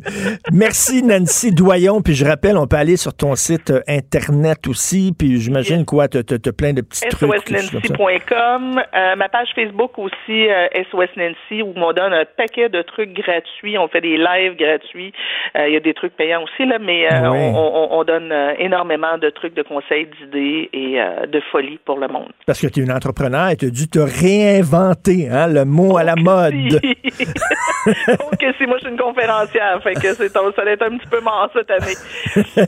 Merci Nancy Doyon, merci beaucoup, toujours un plaisir de te parler. Bye. Merci, bonne journée. Bonne journée. Martino, souvent imité, mais jamais égalé. Vous écoutez Martino, Cube Radio. Gilles Le où, quand, comment, qui, pourquoi ne s'applique pas sa ricanade? Parle, parle, parle, genre, genre, genre. Gilles C'est ça qu'il manque tellement en matière de journalisme et d'information. Voici le commentaire de Gilles Proulx. Gilles, c'est dur ce que je vais dire, mais il y a combien de gens aujourd'hui qui pensaient qu'il était mort, Raymond Lévesque? Parce que ces gens-là, de cette génération, ces artistes-là, on les voit plus. Une fois à Saint-Jean, on les sort de leur trou, on les monte sur la scène, chante ta petite toune, par ça, bon, on se reverra l'an prochain. C'est ça, là. C'est très vrai parce qu'il était dans un mouroir, dans un CHSLD de Verdun, tu connais bien, là où était l'église Notre-Dame de la Paix qu'on donnait Boli, il t'en a parlé dans ta chronique. Ah, il était là? Ben, j'ai grandi devant, devant cet endroit-là. C'est là où euh, j'ai passé toute mon enfance. Il était là. Et voilà, sur les ruines de cette église, on a construit un beau CHSLD. Il était là. Moi, j'ai eu l'occasion, il y a un an et quelques mois, de souper avec lui, avec quelques amis, dans un restaurant euh, Madelino de la rue Wellington. Et euh, c'est évident qu'il était moins avec nous autres, puis il avait sa surdité très ben avancée. Mais euh, nous avions devant nous un, géant qui s'éteint tranquillement. Et géant, c'est le mot juste, c'est un monument, c'est le mot juste. Et moi, ça m'amène à me dire, qu'avec sa chanson classique Quand les hommes vivront d'amour, composée durant la guerre d'Algérie, que Eddie Constantine, un acteur américain qui faisait carrière en France, va reprendre et le populariser. Elle, ah, elle a été traduite en plus de douze langues. Ça te donne une idée, douze nations, d'autres langues adoptent cette chanson. Alors, et on n'a pas plus donné de flamboyance à Raymond Lévesque pour autant. Et quand je vois la ville de Montréal, bon, euh, faire peindre des murales au nom de Leonard Cohen, qui était un bien bon garçon, un gars du Myland, mais qui était beaucoup plus américain qu'un Québécois. Là. Je pense pas qu'il était un grand Québécois non plus. Mais euh, tout ça parce que c'est un Montréalais qui s'est internationalisé. L'évêque mériterait sûrement une coupe de murales également dans la ville de Montréal pour rappeler l'apport qu'il a représenté dans le développement de la poésie, de la chanson et l'engagement politique. Bozo des culottes, c'était tout simplement ben pour rendre hommage à des petits gars courageux de la première vague du FLQ, celle de 61, 62, euh, qui, euh, bon, démunis, vont décider devant l'outrecuidance la domination coloniale de prendre les armes. Alors, il s'est engagé, ça lui a nuit, et en même temps, ben, ça l'a glorifié parce qu'on voit en lui un être pur qui est resté pur jusqu'à la fin de sa vie. Je me rappelle à la fondation du Parti québécois, on au centre Maurice Richard, on est là quelques milliers, puis René, on attend René. Puis l'animateur présente en entendant un gars qui va chanter pour vous autres, Raymond Lévesque. Et voilà que la foule sport. Ça ne finissait pas debout, puis on applaudit, puis on applaudit, puis on applaudit, mais est-ce qu'on va arrêter? Et quand le silence s'est établi, Raymond Lévesque a tout simplement dit, vous vous trompez, moi c'est Raymond, c'est pas René. Mais ça démontrait comment on l'aimait finalement. Mais, mais Gilles, c'est notre responsabilité de faire écouter ces tunes-là à nos enfants pour qu'on puisse transmettre notre culture et notre héritage. Bozo les culottes, l'histoire d'un petit gars, un petit Québécois qui se fait écœurer, qui se fait tout le temps euh, euh, insulter, tout ça, et qu'à un moment donné, il en a ras le cul, puis il décide, lui, de, de, de, de, de, prendre peut-être, de, de, de, venir, de se faire entendre, de se faire écouter, tout ça. Euh, tous les hommes vivront d'amour. Les trottoirs, qui est une tune magnifique, que j'adore cette chanson-là. C'est notre responsabilité, Gilles, de faire écouter ça à nos enfants. C'est très vrai. Puis l'école n'y fait pas beaucoup. Puis probablement qu'on va lui donner un nom d'école à un moment donné.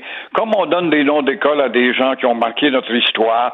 Mais le directeur de l'école, au mois d'août ou au mois de septembre, quand l'école commence, ne prendrait pas pour tout l'or au monde deux minutes pour dire bienvenue à l'école Raymond Lévesque ou l'école euh, Armand Laverne ou l'école Pierre Lemoyne d'Iberville et on va vous dire en trois minutes qui sont-ils ces gens-là? Tout d'un coup, parmi les petits jeunes qui sont là, 400, 500 800, qui écoutent t'en accrocherais une douzaine qui auraient le goût de connaître, d'aller plus loin et d'explorer leur histoire. Alors, le cas de l'évêque, c'est de ne pas connaître l'apport qu'il a fourni justement à l'identité, à la culture et à l'amour de la langue française. Vous savez que les, les Français, c'est la même affaire. Ils n'écoutent pas, là, ça joue jamais Barbara, puis Léo Ferré, puis Serge Gianni, puis euh, ces affaires-là à la radio. Là-bas, c'est la même chose. Donc, euh, il y a un problème de, de transmission. Et d'ailleurs, j'invite les gens, pas Spotify que vous allez voir un spécial euh, euh, Raymond Lévesque. J'imagine qu'à Cube Musique, vous avez davantage de chances de tomber sur des tunes de Raymond Lévesque à Spotify. Donc, euh, c'est comme vous dites, c'est un grand qui est disparu. Vous voulez nous parler des chevreuils à Sainte-Anne-de-Bellevue? C'est-tu Dieu possible d'entendre ça? On est dans l'île de Montréal, on est à Montréal, dans l'ouest, donc à Sainte-Anne-de-Bellevue, Sainte-Ville, chez les multimilliardaires. Euh, il y a des conseillers municipaux qui sortent de leur silence pour alerter Québec et de faire quelque chose. Ça n'a pas de bon sens de voir des fins finaux là-dedans qui ont des carabines à leur sous-sol, sortent la carabine pour abattre des chevreuils, des cerfs qui sont là parce qu'il y a une surpopulation, puis il y a beaucoup d'arbres, puis il y a le fleuve, il y a de la nourriture pour eux. Alors, ils sont là comme euh, il y a eu à un moment donné des renards à l'île des Sœurs. Ils étaient là pour un équilibre. Alors là, vite, on se fait faro et on abat les chevreuils. Et euh, c'est très dangereux, non seulement d'abattre le chevreuil qui n'a pas à être abattu, mais aussi parce que ces fins finaux oublient qu'ils sont dans un milieu urbain et une balle perdue pour atteindre en plein jour, je sais pas, moi, un enfant, une femme eh en train de faire son magasinage ou à se promener en auto, faire une commission. Alors, il est gravement temps que Québec vienne se mettre le nez là-dedans et établir de l'ordre. On tire c'est serres. Oui, on tire c'est serres parce qu'il y en a trop. Et puis moi, je suis tanné des voir devant ma fenêtre, alors que finalement, c'est de la beauté de voir dans la création, justement, ce bon animal doux et beau. Mais il y en a trop, ça agace certains animaux sur deux pattes. Alors, le procès de Mike Ward, on sait qu'hier, bon, euh, ça a été plaidé devant la Cour suprême. Je parlais à François-David Bernier, qui est notre euh, analyste judiciaire ici à Cube Radio, qui disait, même si on donne raison à Jérémy euh, Gabriel, ça ne veut pas dire que la liberté d'expression des artistes est en danger. Ce que ça veut dire, c'est qu'on n'a pas le droit de, de, de, de vraiment cibler quelqu'un puis de l'écœurer jour après jour après jour et de rire de lui. On peut, on peut rire des handicapés en général, mais pas d'un handicapé puis de l'écœurer jour après jour. Jean-Marc Parent a réussi à se faire connaître hein, ben dans un fauteuil roulant, justement, parlant de la misère du paraplégique, mais euh, il ne nommait pas quelqu'un, il ciblait pas une personnalité.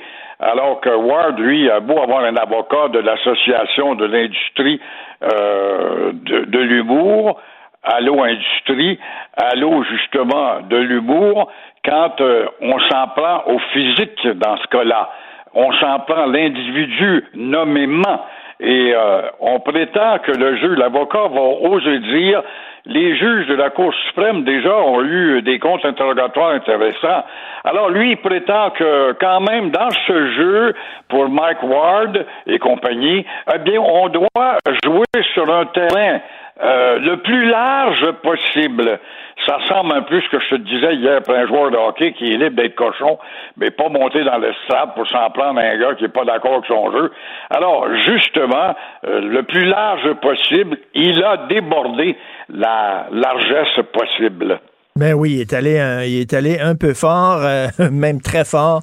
Donc on verra exactement euh, comment comment ils vont trancher la Cour suprême. J'imagine c'est dans quelques jours et ça va faire jurisprudence. Donc c'est un c'est un jugement qui est très attendu au Québec comme au Canada. Merci beaucoup Gilles. On se reparle demain. Au plaisir. Au revoir. À demain. Martino. Même avec un masque, c'est impossible de le filtrer. Vous écoutez Martino. Cube Radio. Alors, je discute avec Claude Villeneuve, chroniqueur au Journal de Montréal, Journal de Québec. Claude, tu veux revenir, bien sûr, sur cette histoire qui fait la page de couverture du journal Ottawa qui a négligé l'expertise québécoise pour les vaccins. Mais le problème est plus gros que ça. Là. Finalement, c'est qu'on a complètement abandonné le secteur pharmaceutique qui était florissant avant au Canada, au Québec, puis maintenant, euh, on, on est totalement dépendant des pays étrangers. On l'a complètement abandonné. Puis quand on a vu qu'on se retrouvait des culottes à terre, puis quand la pandémie est arrivée l'an passé, on s'est pas demandé pas tout ce qu'on pouvait faire pour le réactiver. Tu sais, au Canada, on a quand même une expertise. On a des universités. On a Gary Cobinger, qui est à l'Université Laval, qui est une sommité qui a développé un vaccin contre l'Ebola. On a du monde intelligent là, au Canada et au Québec qui aurait pu travailler au développement d'un vaccin. Mais euh, c'est un peu la ligne officielle suite au, reportage de ce matin. Ah, le Canada n'a pas la capacité manufacturière, on n'a pas les usines, on peut pas. On, écoute, on a des Canadiens bien intelligents, mais ça a l'air qu'on n'a pas, euh, on n'a pas de travailleurs pour faire ça. C'est à peu près ce qu'on se fait dire. Alors, regarde, tu euh, les, les, entreprises qui sont en train de commercialiser un vaccin elles-mêmes, elles ont dû bâtir des usines, elles ont dû établir des chaînes de montage. C'est ce qu'on a, c'est le, retard que le Canada avait pris au cours des dernières années, puis qu'on n'a pas essayé de rattraper depuis le mois de mars dernier. Ben oui, tout à fait, non. Et c'est, il, il fut un temps où il y en avait beaucoup d'entreprises pharmaceutiques à Laval, entre autres, là, euh, sur le bord de la 15, en avait plein, plein, plein. On dirait, tu te souviens, c'est Bernard Landry qui a dit on va mettre de l'argent, euh, on va subventionner et accorder des crédits d'impôt euh, à l'industrie du jeu vidéo. Puis c'est comme si on avait abandonné le pharmaceutique pour le jeu vidéo, puis ça a fonctionné pour le jeu vidéo. On est rendu maintenant une plaque tournante de la production de jeux vidéo à travers le monde, mais sauf que on a comme abandonné le secteur pharmaceutique. Ben c'est ça. Puis moi, en tant que grand amateur de jeux vidéo, comme tu le sais, euh, je, suis vraiment content qu'on ait ça au Québec, mais ça sauve pas des vies. tu sais, le, tout ce qui est euh, vaccin, tout ce qui est euh, pharmaceutique, ben tu sais, c'est des sciences de l'avenir, c'est des sciences de la vie. Puis tu sais, c'est ça. On, on le voyait à Laval, ici à Québec, on, avait un parc technologique florissant aussi à cet effet-là. Puis avec le temps, ben c'est ça, on s'est retiré de ça, on a abandonné des crédits d'impôt. Puis tu sais, il fait pas bon parler là, contre le, le, le médicament générique euh, Québec solidaire parle souvent de son idée de pharma Québec. Ben oui. Euh, c'est pas attrayant pour une pharmaceutique de faire des affaires dans un pays qui prend juste des génériques. Les, les pharmaceutiques veulent faire affaire avec des pays qui vont acheter leurs produits. Donc, tu sais, dans une stratégie euh, d'avoir un secteur pharmaceutique qui est fort puis qui peut nous sortir du trouble, il faut aussi, tu sais, it takes two to tango. Il faut ben oui. Ben avant, on avait créé un écosystème qui était favorable justement aux pharmaceutiques euh, par des crédits d'impôt, par des subventions. Bon, euh, eux autres, euh, Québec solidaire est arrivé avec l'idée pas, pas mettre ça dans les mains du privé, plus nationaliser, créer une société d'État pour faire des médicaments. Bon, écoute, le débat, c'est entre la gauche et la droite. Est-ce qu'on donne ça à l'industrie privée ou on nationalise? C'est un autre débat, mais reste que, tu tu vois le mauvais côté de la mondialisation. On est hyper dépendant des autres pays. Il euh, y a beaucoup de gens qui disent, là, on va tirer les leçons de la pandémie en disant l'État-nation, c'est aussi important euh, d'avoir les, deux mains sur le volant et de, moins être dépendant des autres pays. Bon, on s'en rend compte. Ben, c'est d'autant plus décevant que c'est, quand on parle du pharmaceutique, c'est probablement des meilleurs secteurs pour illustrer qu'est-ce que ça peut être un partenariat entre le public et le privé qui est euh, florissant et qui, qui, est bon pour tout le monde. sais? Dans le sens, les universités, là, t'as des gars comme Gary Cobinger, peut-être t'en à Toronto aussi, des, des, des, des gars qui sont peut-être pas les meilleurs à faire de la politique, chercher des subventions, mais que derrière un microscope, euh, watch out. Je veux dire, c'est, on a des, on a des savants. Là, après ça, t'as une industrie pharmaceutique qui veulent rien faire ça, eux autres, acheter des brevets, puis les développer, puis en vendre des médicaments. Puis ça te prend un gouvernement proactif pour euh, assurer un petit peu une stratégie industrielle pour financer tout ça. C'est, c'est, c'est le bon secteur pour faire travailler le monde ensemble. Au Canada, ben, tu sais, on, on, a géré ça en petit pays. On s'est dit, bon, ben, il y en a d'autres qui vont le développer. Euh, ils ont financé de la recherche à certains endroits, mais quand c'est le temps de passer à la phase des tests ou la mise en production, ils n'ont pas voulu allonger l'argent. On a laissé les compétiteurs s'installer. Tu sais, c'est. Moi, je, écoute, je, je m'en cache pas, je suis un indépendantiste, Richard. Je ne comprends pas comment Justin Trudeau a, réfléchi là-dedans. Tu sais, les libéraux fédéraux, habituellement, sont forts sur le National Building. Imagine ça en novembre passé, Justin Trudeau se présente devant la presse et dit Je vous annonce que le Canada a développé un des premiers vaccins contre la COVID-19 au monde. On va le on va le produire pour nos citoyens, puis on va le vendre partout dans le monde, puis tout ça. Ça aurait été un triomphe, mais Justin Trudeau n'a pas voulu aller là. Il faut prévoir. Et moi, ce qui me scie les jambes, c'est notre incapacité à prévoir à long terme. Regarde, depuis que je suis tout petit, on dit le Québec, la population vieillit. Ça vieillit la population à la vitesse grand V. Pourtant, là, euh, on a réagi, tu sais, euh, on réagit quand on est dedans, là, quand il y a beaucoup de vieux, puis on dit, ah, oh, tiens, gagnons ça, on n'a pas développé euh, l'aide à domicile, on n'a pas développé les soins à domicile. Tu sais, c'est pas comme si on ne savait pas, là, qu'il y avait un problème démographique. On le savait. Même chose avec les virus. Bill Gates, qui est un spécialiste des, virus, le disait depuis des années. Ça s'en vient. La prochaine grosse affaire, la prochaine guerre, ça va être contre les virus. Préparez-vous. On ne l'a pas écouté.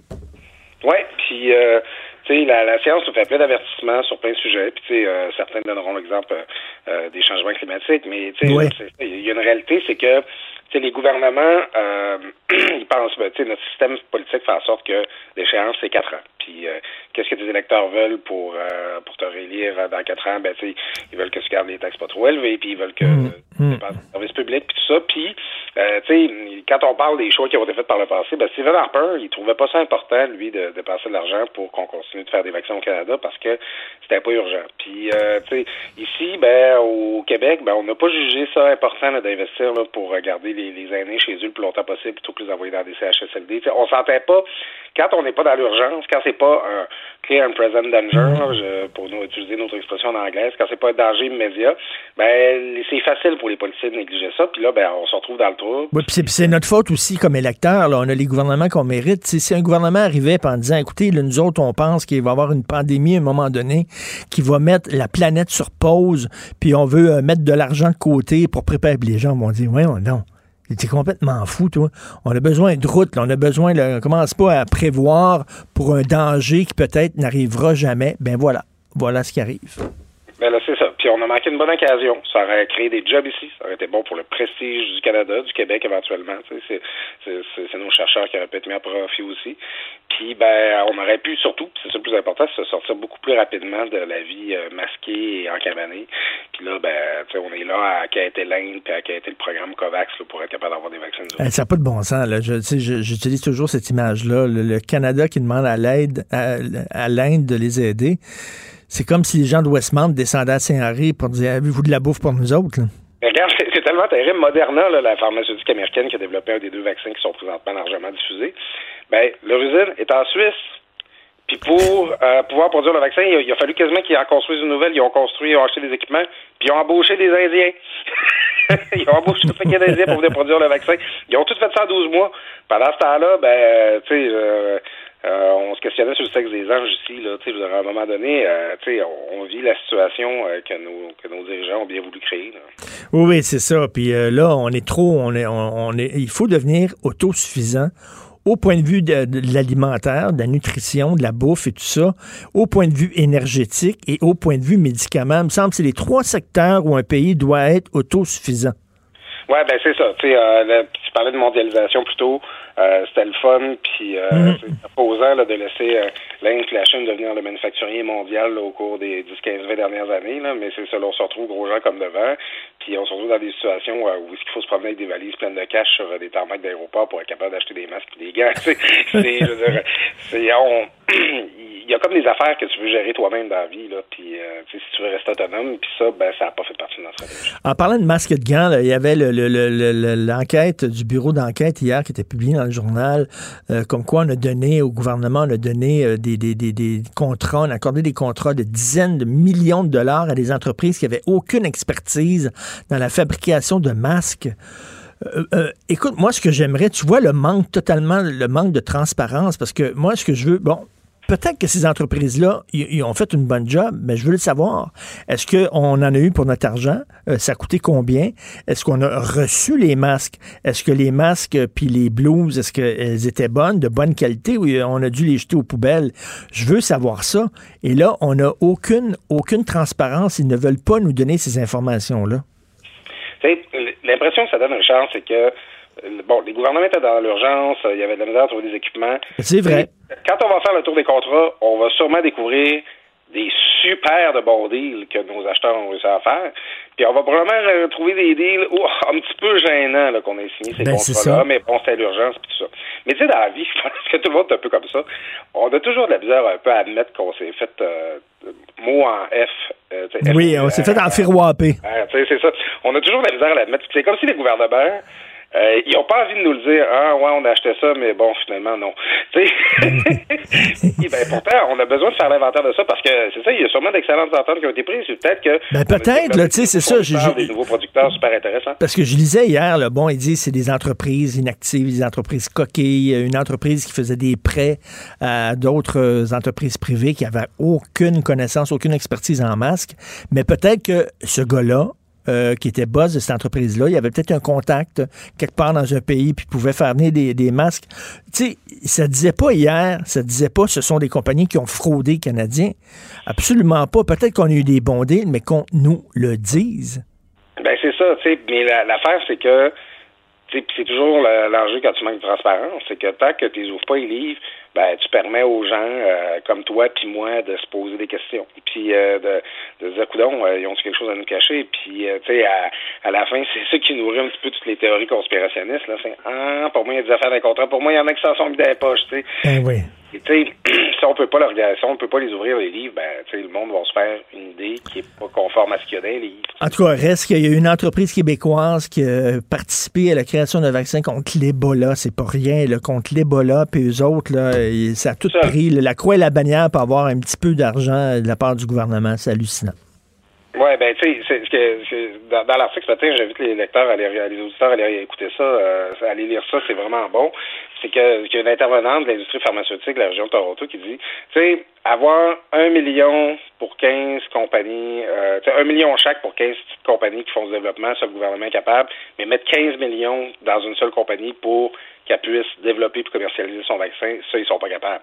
T'sais, à un moment donné, je, tu peux pas juste saupoudrer, de l'argent parce que ah, ça fait plaisir au monde. Non, non, tu sais, quand t'en as un qui ressort puis qui a des résultats, tu sais, fais, marcher la, pompe à eau, là, puis alimente-là pour qu'il puisse livrer.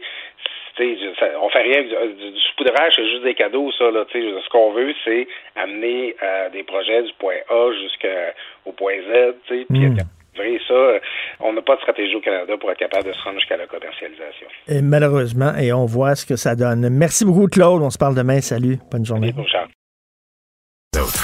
Martineau, il n'y a pas le temps pour la controverse. Il a jamais coulé l'eau sous les ponts.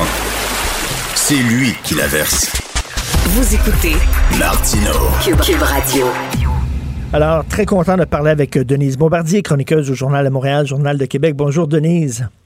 Oui, bonjour Richard. Alors, dans nos chroniques respectives aujourd'hui, nous ne parlons pas de la même chose. Vous parlez de l'affaire Camara, je parle d'une enquête de Statistique Canada, mais finalement, on se rejoint parce que on dénonce, on dénonce cette, cette fâcheuse habitude de, de, de, diviser la société en petites cases, les Noirs, les femmes, les handicapés, les LGBT. C'est complètement ridicule. Oui, mais on sait bien que c'est très, très grave, ce, ce ce changement de cap. Parce que ça, là, cette, cette tendance-là, c'est une tendance de fond. Je dirais que c'est une tendance souterraine de déconstruction de la société et des valeurs de la société telles qu'on les a connues. Et c'est pour ça d'ailleurs qu'ils vont vous dire que vous et moi, on est complètement, on, est, on est dans l'ancien monde. Mmh. Que quand on est rendu à croire que on a le, que, que le droit à, à le droit à sou, le, le qu'il faut faut confirmer un droit à souffrir si quelqu'un nous blesse. Mais on parle, on parle pas de quelqu'un, on parle pas physiquement, là, on parle psychologiquement. C'est ce qui se passe dans, avec toute l'interdiction de, de tous les mots et mmh. ce qui se dit et ce qui se dit pas. eh bien, c'est, on est plus vivable parce que on est dans le sentiment, on est euh, simplement dans le dans la dans la dans la sensibilité exacerbée, donc on ne peut plus rien dire. Or, or la force de la société jusqu'à maintenant, de la société des droits ou les libertés, il y a la liberté d'expression, c'était qu'on était capable de, dire les choses. Et, euh, et, par exemple, si on regarde, euh, Richard, euh, ce qui se passe en Cour suprême là, euh, autour de l'affaire de Mike Ward, oui. moi, je suis, je trouve ça dégoûtant ce qui se dit sur scène par Mike Ward. Hein? Je trouve ça dégoûtant la façon dont il aborde la question. Je, je trouve, je n'ai pas beaucoup de, de disons, d'atomes crochus avec le public qui le suit. Hmm. Mais ce jugement-là, si on en a fait une affaire, si on interdit le droit au blasphème, en quelque sorte, parce que en fait, ce qu'il fait, c'est qu'il blasphème. On ne blasphème pas seulement contre Dieu. Hein, la façon dont il... Si, si on, on confirme ça, la, la, la Cour suprême confirme qu'on ne peut pas faire ça, eh bien, tout ce que vous et moi, on défend, euh, justement, le droit de dire, de, de s'exprimer et tout, eh bien, euh, tout ça euh, sera interdit. On s'en va vers une société que Orwell, avec 84, là, Mm. avait même pas pu, et Dieu sait qu'il y avait de l'imagination, mais c'est la continuation de Orwell. Mais je suis, je suis, je suis d'accord avec vous. Là. Les gens qui disent c'est comme 1984, non, c'est pire. C'est pire. C'est plus fou. Pire. Oui. Et, je, et c'est pas, ça nous arrive à nous parce que ça fait longtemps que ça existe aux États-Unis. Mais je pense que, disons que de, la pandémie euh, nous met dans des états d'esprit euh, qui fait qu'on on entend des choses qu'on- dont on n'aurait jamais pu imaginer qu'on pouvait le dire publiquement.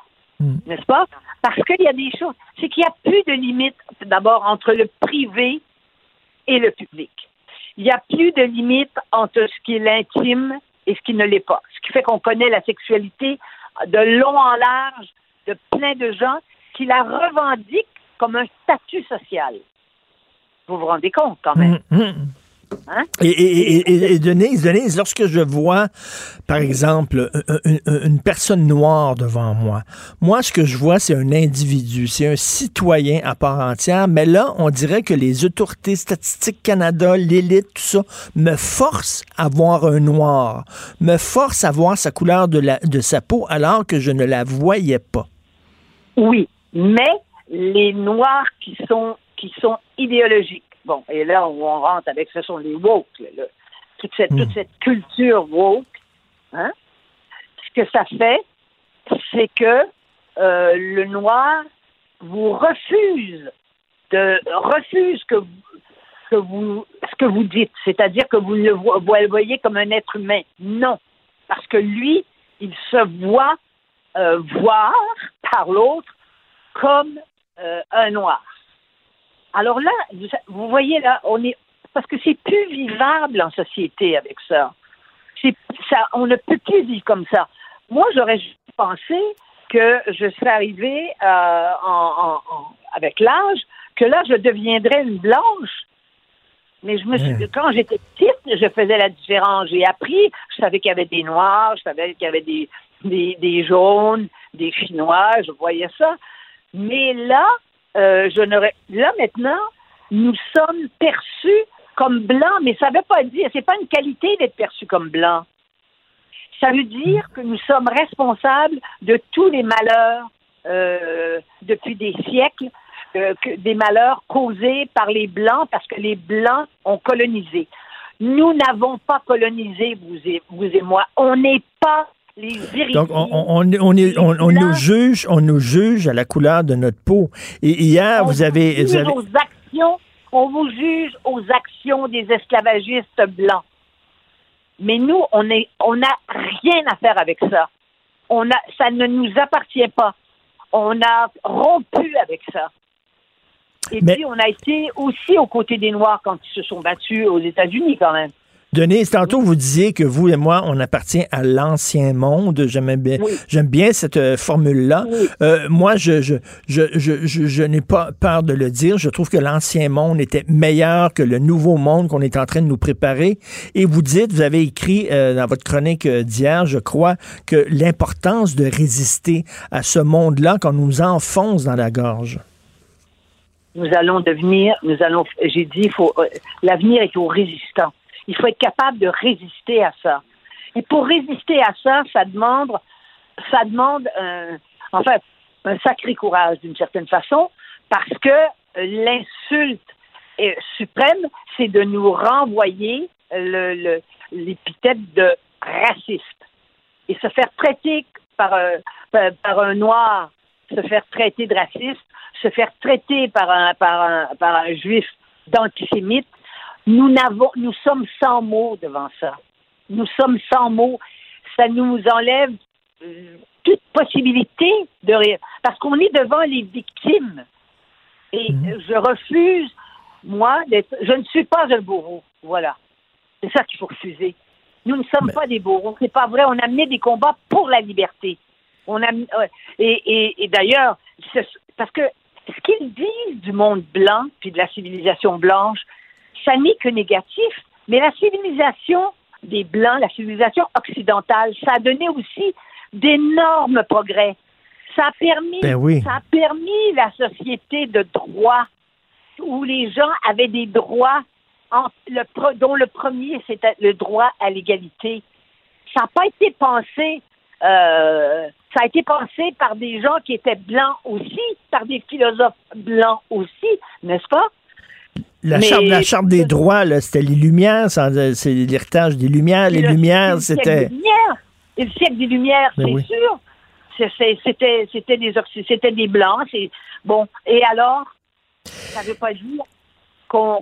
Et, on ne peut pas être enfermé là-dedans. Et, Denise, il y, a, un professeur de l'Université d'Ottawa, Amir euh, Attara, euh, qui a écrit que François Legault est un suprémaciste blanc. Il a écrit ça sur son compte Twitter.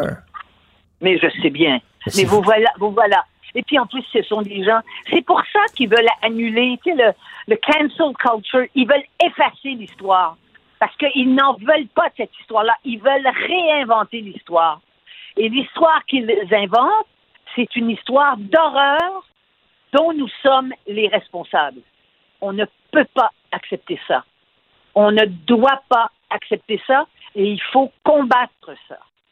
Et nous avons d'ailleurs euh, à nos côtés énormément. Quand vous pensez quand même que Dany Laferrière hmm. ne, peut pas être. On n'enseigne plus Dany Laferrière, le, le roman, son roman. C'est inacceptable. Comment peut-on accepter ça? C'est sûr que les gens qui. Tous les gens qui croient euh, au, droit et qui croient à la liberté d'expression, à la liberté de création, c'est des gens de toutes les couleurs maintenant. heureusement, le premier ministre, le, premier ministre Legault a dit qu'il veut défendre la liberté d'expression sur les campus, mais cela dit, je ne sais pas comment il va faire ça. Comment on la peut faire ça? par des lois. Mais non, mais c'est parce que il peut pas, il peut pas, il peut pas faire des lois pour empêcher ces gens-là. Mais il faut qu'il y ait une résistance à l'intérieur des universités. Évidemment, si les, recteurs ressemblent à celui d'Ottawa, ils, vont, ils vont plutôt, ils vont plus, ils vont plutôt euh, ils pourront pas, ils pourront pas avoir cette liberté à l'intérieur de l'université, la liberté académique euh, de pouvoir dans, dans à l'université pouvoir discuter de tout. Eh bien, euh, ça pourra pas passer. On pourra plus, on pourra plus enseigner la Shoah. On pourra plus dire qu'il y a eu qu'il y, a eu le génocide des Juifs.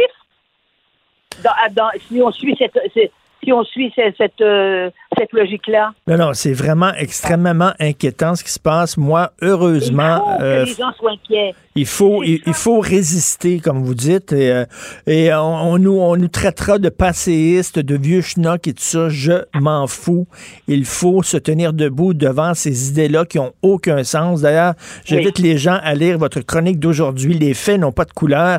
Et c'est hier que vous avez écrit aussi sur les résistants. Donc, c'est vraiment. Oui, et je veux vous dire, je veux vous dire quand il y a un lecteur qui est venu me dire, parce qu'il était dans, dans cette, dans cette mouvance yo là, savez-vous ce qu'il m'a écrit? Il m'a dit, vous, c'est le temps qu'on vous mette au CHSLD avec Legault Et, et il dit, puis euh, là, on, moi, moi, je vous, vais vous mettre deux masques avec beaucoup de chaleur. Autrement dit, je vais vous tuer. Complètement Et en même temps, il faisait, il faisait référence à mon âge. Alors, vous voyez, ces gens qui défendent la liberté de ne pas être blessé, hein, la liberté de ne pas être insulté, et qui viennent écrire des, or- des propos aussi orduriers et aussi, aussi déments. C'est des, c'est des petits fascistes, totalement. Merci beaucoup, Moi, Denise. c'est et- des gros fascistes. Oui, et continuez de résister. Merci, Denise Bombardier. Martino, souvent imité, mais jamais égalé. Vous écoutez Martino. Cube, Cube Radio. Le, le commentaire de Mathieu Boccoté, dépensé pas comme les autres. Mathieu, tu veux me parler, tu veux me parler d'un livre qui vient de paraître sur Maurice Duplessis. Voyons donc, Maurice Duplessis, c'est la grande noirceur, c'est la corruption, c'est, c'est le patriarcat, c'est tout le Québec euh, ignorant, épouvantable. Pourquoi tu veux nous parler de lui? Euh, Parce que justement, c'est un livre tout à fait passionnant, écrit par Pierre Berthelot, euh, un jeune historien, qui s'est emparé non seulement de la figure de Duplessis, mais qui s'est justement intéressé au mythe Duplessis. C'est-à-dire Duplessis comme personnage, oui, mais comment, une fois que, la- la- que Duplessis est mort en 59, comment la société québécoise a construit son souvenir de Duplessis? Comment Duplessis est devenu finalement une forme de mythe national? Quelles ont été les grandes étapes de la construction de ce mythe? Alors, je tiens à le dire, c'est probablement les ouvrages les plus intéressants que j'ai pu lire ces derniers temps. Ah ouais? Euh, une étude très, très fine de l'imaginaire collectif québécois. Pardon, une étude très fine de notre imaginaire collectif. Donc, à travers une étude de Duplessis, globalement, on pourrait dire d'abord à travers trois de ses biographes au sens large.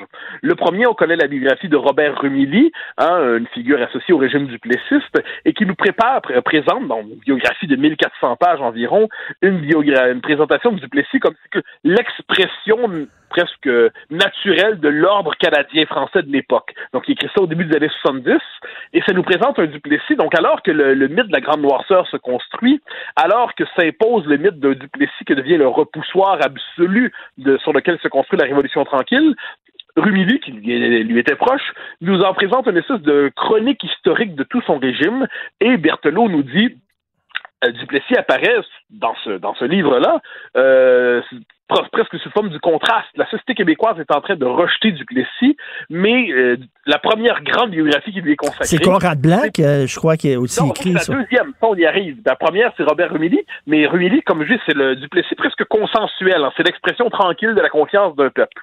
Conrad Black arrive euh, peu de temps après avec sa propre biographie, et là, c'est un tout autre Duplessis qui nous est présenté. C'est un Duplessis combatif, un Duplessis bagarreur, un Duplessis qui incarne d'une certaine manière le chef dans toutes ses aspérités. Et c'est assez intéressant de voir la lecture que Berthelot fait, le contraste entre les deux biographies pour voir comment un personnage peut s'inscrire différemment dans la conscience collective. Mais il y a un chapitre exceptionnel, les deux premiers que j'ai évoqués sont remarquables, mais un chapitre qui est exceptionnel, le Duplessis de Denis Arcan. Alors on connaît la série de Denis Arcan, c'est Blanford, je crois qu'il l'a fait, mais c'est Arcan qui l'écrit. Et là, c'est de Duplessis qui probablement est resté dans les consciences. Je sais pas pour toi, mais moi, quand je pense à Duplessis, Ben oui. j'ai la difficulté pas penser à Jean Lapointe. Non, mais jusqu'où, jusqu'où, jusqu'où c'est, c'est, c'est, c'est près de la réalité, jusqu'où c'est de Ben, voilà. euh, Ben, oui et non. Il y a des scènes de fiction, mais globalement, nous dit Berthelot, le Duplessis de Arcan, c'est un personnage qui finalement plus probablement le plus proche de la, la manière dont les Québécois se le représentaient en temps réel. Et surtout, le Duplessis de Arcan a la vertu de nous rappeler que l'homme n'était pas un, un saint ou un héros pur, comme nous le dit Rumilly, non pas seulement un bagarreur presque cynique, comme nous le présente Conrad Black, non, il était finalement un, un, ben, il- c'est un cynique, hein, il n'y a pas de doute, c'est un homme qui sait c'est quoi le pouvoir, c'est un homme qui veut le pouvoir puis qui veut le garder.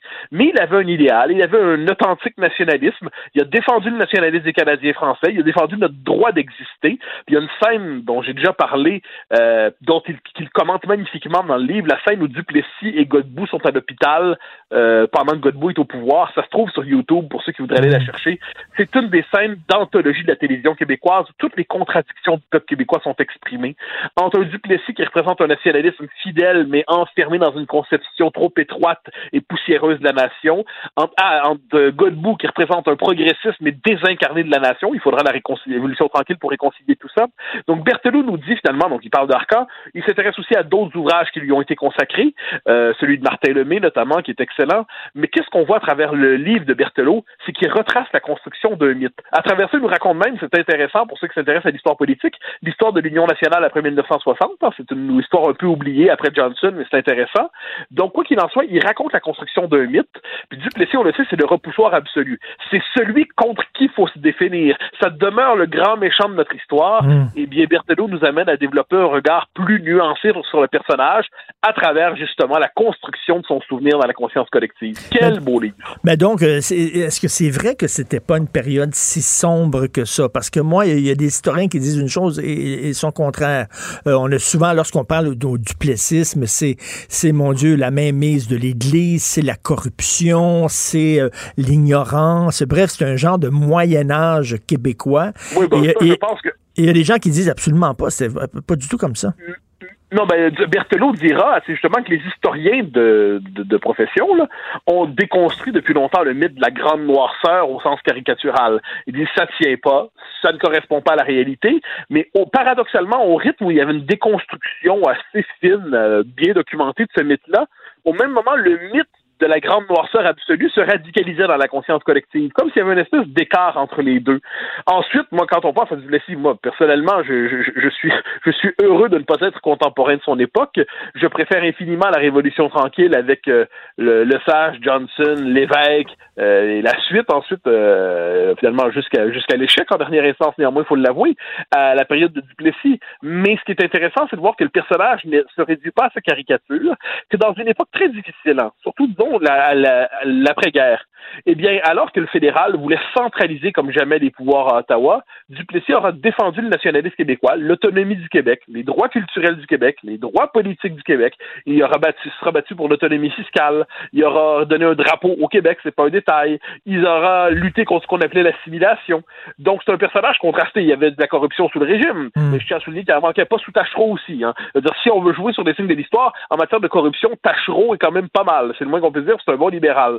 Euh, est-ce que l'Église était trop puissante? Ben, il n'y a pas de doute là-dessus. D'autant que nous savons aujourd'hui à quel point c'est pesant de vivre sous une Église qui contrôle nos vies. Elle s'appelait catholique, elle s'appelle woke aujourd'hui, mais dans les deux cas, manifestement, il y a une disposition au cléricalisme dans la société québécoise.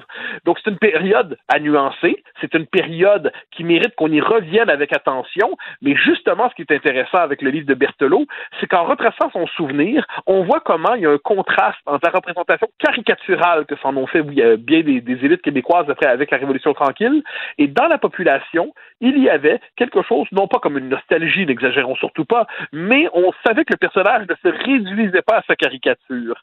Et c'est intéressant de voir comment, sur 400 pages environ, bien écrit, hein, ça vaut la peine de le dire, ça peut paraître gros 400 pages, mais c'est bien écrit, c'est bien documenté, il y a des archives là-dedans incroyables, il a mis la main sur des choses qu'on ne savait même pas que ça existait.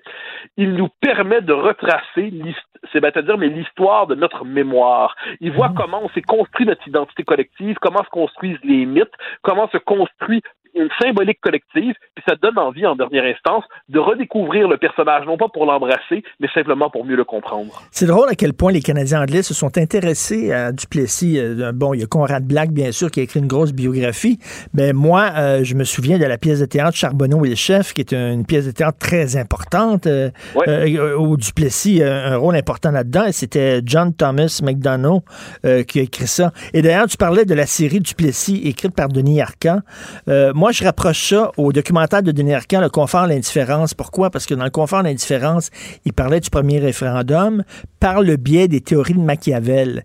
Et Duplessis, c'était Machiavel. C'était quelqu'un qui disait, pour garder le pouvoir, pour euh, euh, obtenir le pouvoir, on ne peut pas toujours avoir les mains, euh, les mains propres, les mains blanches. Il faut faire des compromis.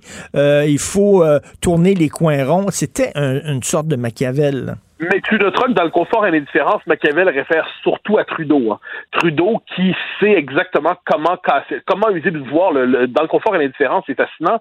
C'est que d'un côté, tu as l'évêque l'idéaliste, c'est-à-dire le, le battu d'avance qui accepte sa défaite. C'est vraiment québécois. Et de l'autre, Dieu sait que je l'aime l'évêque, mais il y avait quand même ce côté-là. Et de l'autre côté, il y a Trudeau qui est prêt à tout.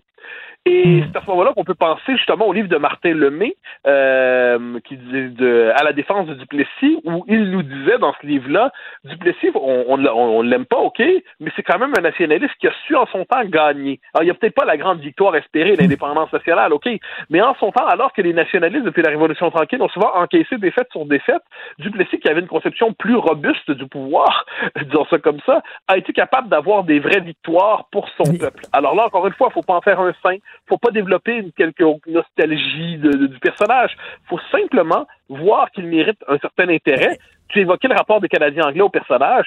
Conrad Black raconte, et ça c'est euh, Berthelot qui nous le dit, que quand il s'intéressait au, au début, il le voyait comme le voyaient les Canadiens anglais en général, c'est-à-dire comme un Hitler local, un, Hitler pour les mmh, Québécois mmh. francophones. Puis se penchant sur lui, il découvre autre chose. Alors peut-être se pourrait-il que nous penchant sur notre propre histoire, on découvrirait non pas un repoussoir absolu, mais une étape dans notre histoire qui mérite qu'on y revienne. Euh, euh, puis c'est pas de ce point de vue, la connaissance de notre propre histoire nous échappe souvent, et le détour par Berthelot nous permet de nous en rapprocher. Écoute, en terminant, en terminant, est-ce qu'il y a un peu de Duplessis dans François Legault? Ah, j'en suis convaincu. J'en suis convaincu, pas de manière négative. Hein. On est dans une époque aujourd'hui où on est moins sur la quête de l'indépendance que de la survivance il faut défendre notre autonomie dans un contexte où le Canada y est plus hostile que jamais. Il faut défendre l'identité du, peuple québécois en quelque sorte. Il faut user le pouvoir de l'État québécois tout en sachant que les horizons euh, ne sont pas ceux de, de la libération et le majuscule. Et je pense que de ce point de vue, pour peu, pour peu qu'on enlève la caricature, on est dans un cycle politique qui est celui de l'autonomisme québécois, de la défense de l'identité, de la survivance, de la nouvelle survivance. Et de ce point de vue, il y a une comparaison à faire qui n'est pas infamante, pour peu, encore une fois, qu'on se délivre de la caricature. Mais à l'échelle de l'histoire, il se peut qu'on connaisse une période qui, relève, qui, qui, qui pourrait être placée sous le signe de l'analogie historique. En tout cas, tu me donnes le goût beaucoup de lire ce livre-là sur Maurice Duplessis, l'homme, mais aussi le mythe, comment on a créé le mythe de Maurice Duplessis, donc de Pierre Berthelot. Est-ce que c'est un gros ouvrage? Oui, 400 pages environ, aux éditions Septentrion. Duplessis est encore en vie. Mais je vous le dis, moi, j'ai lu ça en me disant, parce que je, je c'est une question qui m'intéresse, c'est des questions sur lesquelles je travaille, donc évidemment, je ne serais pas passé à côté. Mais j'ai appris beaucoup de choses, j'ai trouvé ça passionnant, j'ai trouvé que le travail en lui-même d'interprétation est très fin. Si vous avez un livre à lire sur cette période-là cette année, parce qu'on peut, on peut pas y passer sa vie à temps plein, eh bien, celui-là mérite la peine d'être lu sans le moindre doute. Euh, super, merci beaucoup Mathieu, à demain. Joignez-vous à la discussion. Appelez ou textez le 187 Cube Radio 1877 827 2346. Le, le, commentaire de Emmanuel Latraverse, des analyses politiques pas comme les autres. Emmanuel, j'ai une question pour toi. Oui. Ma mère, 86 ans, s'est faite vacciner, OK? La semaine dernière, j'étais très content, vraiment content. Elle fait partie, bon, de la population vulnérable et tout ça. Mais la question se pose. Qu'est-ce qui est plus important? Vacciner ma mère qui est dans une résidence personne âgée, qui sort pas de ça, ou vacciner quelqu'un, un travailleur de la santé? Tu sais, la question se pose. Oui, je pense que les deux, je pense que c'est la raison pour laquelle ils font les deux en même temps. tu veux mon opinion, là? Tu veux pas trancher? Euh, ben non, mais c'est parce que c'est ils sont euh, je pense que les personnes âgées tout particulièrement je pense que tout le monde était d'accord qu'il fallait vacciner les personnes en CHSLD en premier là. Mm. Euh, c'est eux qui ont le plus haut taux de de mortalité. Il faut trouver une façon de protéger les travailleurs de la santé qui sont au front. Moi, je pense que j'ai pas de critique à date sur l'ordre de priorisation qu'a fait le gouvernement sur euh, entre les personnes âgées qui sont dans des milieux de vie qui les rendent très vulnérables et parce qu'ils représentent quand même euh, c'est quoi, 80% des décès? Euh, c'est hmm. plus qu'essentiel, objectivement. Là. C'est vraiment, chaque vaccin a le potentiel de littéralement sauver une vie. Là. Euh, moi, j'ai moi j'ai aucun aucun dilemme à savoir euh, lesquels on fait en, en premier. je pense que là où ça va devenir plus compliqué, c'est quand on va rentrer une fois que les RPA, les travailleurs de la santé, vont être faits, euh, c'est là que tu rentres dans des dilemmes. Les personnes de 80 contre les personnes de 70 ans, contre les travailleurs essentiels qui ont 65 ans et plus. Euh, c'est des ordres de priorisation pour ce sont toutes des populations vulnérables. Là. Et là, euh, et c'est là que les dilemmes éthiques entourant euh, ces gens-là euh, deviennent difficiles. Puis, tu vois, déjà la semaine dernière, on a envoyé davantage de vaccins à Montréal que l'épidémie est plus sévère. Qu'une personne âgée en RPA à Montréal mérite d'être vaccinée avant une personne âgée en résidence à Bécomo, je suis pas certaine. Mm. Et en même temps, l'autre question, c'est que est-ce qu'on va avoir le droit de choisir notre vaccin? Parce que s'il y a plusieurs vaccins, c'est la question que tu poses aujourd'hui. S'il y a plusieurs vaccins, est-ce qu'on donne euh, le même vaccin à tout le monde? Est-ce qu'on peut choisir notre vaccin? Ben, j'ai hâte d'entendre. La, la question a été posée hein, au gouvernement fédéral. Est-ce qu'on va avoir un, un menu? Tu sais, c'est comme au restaurant, là, quand tu vas vouloir booker ton rendez-vous pour ta vaccination. Euh, si vous voulez le Pfizer, euh, cliquez sur le, le bouton bleu. Vous voulez le Moderna, appuyez sur le 2. Vous voulez AstraZeneca, faites l'étoile. Euh, mais c'est une question qui va se poser à laquelle le, sur laquelle le gouvernement du Québec va devoir se prononcer. Puis c'est loin d'être évident parce que à regarder en, en ce moment les euh, les vaccins, c'est comme s'il y avait des Porsche, il y avait des tu sais des bonnes Toyota là il y avait des, des Lada, tu sais. En ce moment, le vaccin d'AstraZeneca a plus l'air d'une d'une Lada, tu sais, ou Hmm. face aux Sud-Africains. Donc, tout dépend de où t'es, quel variant est dominant et quel bon vaccin n'est pas le même à différents moments. Donc, c'est sûr qu'un vaccin comme celui de Pfizer ou de Moderna qui sont hyper performants, en ce moment, c'est sûr que tu voudrais lui plutôt que de prendre le vaccin de Johnson Johnson qui est seulement euh, à peu près efficace à 70% Tu dis entre 70% puis 94% je vais prendre le Pfizer ou le Moderna. Mais c'est quel variant va être dominant au moment où tu vas te faire vacciner? Va avoir un impact sur c'est lequel le meilleur vaccin à prendre à ce moment-là. Est-ce qu'il y en a qui sont plus chers que d'autres? Mais ça, c'est le gouvernement qui paye. Fait que, sais, ça, on n'a pas vraiment. Non, non, mais le gouvernement peut dire, écoute, nous autres, on n'a pas les moyens de se payer le top vaccin, là, tu sais. Ben, on se les paye, les top vaccins, parce que, objectivement, il va y avoir assez de vaccins pour vacciner, supposément, assez de Moderna et de Pfizer pour vacciner toute la population canadienne. Les autres deviennent comme un, un bonus pour aller sévère. Certains protègent contre la version modérée à sévère de la maladie. Mais donc, tu vas quand même attraper la COVID, mais tu ne seras pas trop malade. Alors que d'autres euh, offrent vraiment une immunité euh, à 95% Alors, tu vois, il y a toute une échelle où, objectivement, le pire là-dedans, c'est que pour être capable de faire un choix, faut quasiment que tu as fait des études en pharmacologie. Ben oui. Moi, j'ai passé là, des heures à étudier ça, puis je les regarde, puis je dis, mon Dieu, sais, Novavax, c'est bon à 86% contre le variant britannique. Johnson Johnson est à 70% contre le variant britannique, mais à 57% contre le variant sud-africain. Puis là, il y a le variant brésilien là-dedans. Puis là, il y a un variant américain qui est en train d'émerger. Lesquels vont faire quoi? Pfizer est à 95% mais il est six fois moins efficace contre le variant d'Afrique du Sud, deux fois moins efficace contre le variant de Colombie-Britannique. C'est c'est un fouillis Attends, puis, puis attends, monumental. ben là. oui, puis attends une minute, là, Caroline Quash me disait que ça se peut qu'il y ait un variant qui soit résistant à tous les vaccins existants. Ça se Ben peut, oui. ça. Ben alors, ça, ça, ça, ça soulève deux questions. On a un, plusieurs experts en santé publique disent que, objectivement, là, tu pourrais dire que tout le monde veut le meilleur vaccin, mais si, object, si t'es pas très malade, là, la COVID, tu mettons que t'as un, t'as un mauvais rhume, une mauvaise grippe, là, tu sais, pendant trois jours, puis que tu t'en remets, pas bien grave, on s'entend. Alors que, pourvu que le vaccin te protège contre la version sévère de la maladie, il a atteint son objectif. Alors que le but, c'est de vacciner le plus grand nombre de personnes possible, le plus vite possible, parce que plus les gens sont vaccinés, moins la COVID va se propager et moins les variants vont s'installer. Et donc, alors, c'est il y, y a tout un dilemme vraiment éthique, moral, médical autour de ça, euh, qui fait pas du tout partie du débat public en ce moment. mais qui va euh, qui va s'imposer assez rapidement, je pense. Et je suis curieuse de voir comment le gouvernement Legault va, va aborder ça. L'envers de la médaille, c'est peut-être que le monde sont tellement écœurés qu'ils sont prêts à se faire vacciner. Ben oui. Ben Écoute, tu parlais du gouvernement Legault. Tu veux revenir sur la grande messe de, de 17 heures. Tu trouves qu'il y a eu un, changement de ton au cours des dernières semaines? Ah oui. On était dans l'optimisme prudent hein, quand M. Mm. Legault a annoncé le, premier euh, déconfinement là, des zones oranges euh, éloignées, en nous donnant rendez-vous aujourd'hui si on se reporte à il y a deux semaines, tout le monde pensait qu'il y aurait plein d'autres zones oranges aujourd'hui, là, tu sais. La capitale nationale, Chaudière-Appalaches, euh, l'Estrie, etc. On, est, on était dans le début d'un déconfinement graduel.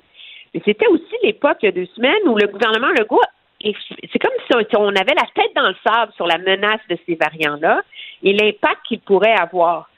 Et là, tout d'un coup, on a vu le changement de ton du gouvernement, particulièrement la semaine dernière, quand M. Dubé a passé comme quasiment tout un point de presse à nous faire un cours sur les variants, comme il, comme s'il venait de comprendre et il voulait partager son savoir avec nous. Et là, ben, c'est ce qui change la donne et qui rend les décisions euh, du gouvernement assez, difficiles. Puis je pense que c'est la raison pour laquelle il n'y aura pas de grand déconfinement ou de, de mesures euh, encourageantes, d'optimisme. On va avoir vraiment des micro-mesures aujourd'hui pour rendre la semaine de relâche endurable, ce qui est un peu surréel entre toi et moi, mais sans plus parce que mm. le gouvernement se rend compte qu'il avance à l'aveugle dans ce dossier-là et qu'il euh, il faudrait surtout pas être en train de se magasiner une troisième vague. Ben non, justement, là, je vois bon, euh, les cinémas, les piscines intérieures, etc., pas parce que les, les, les, les parents n'auraient le bol, ne savent pas quoi faire avec leurs enfants dans la semaine de relâche, mais, mais, l'important, c'est, c'est, la santé publique, c'est pas est-ce qu'on quoi faire avec nos enfants. Je suis tanné d'avoir les enfants à la maison, je comprends bien que c'est tannant, mais l'important, c'est est-ce que est-ce qu'on met en danger la santé publique public en, déconfinant? C'est ça la question. Ben, c'est un peu ironique. On va rouvrir des salles de cinéma avec un nombre de cas en ce moment qui est équivalent à quelques dizaines près du nombre de cas quotidiens qu'il y avait le jour où on les a fermés. c'est excellent.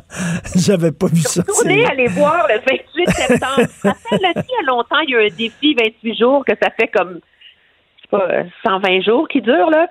Ben, on est à peu près au même nombre de cas par jour.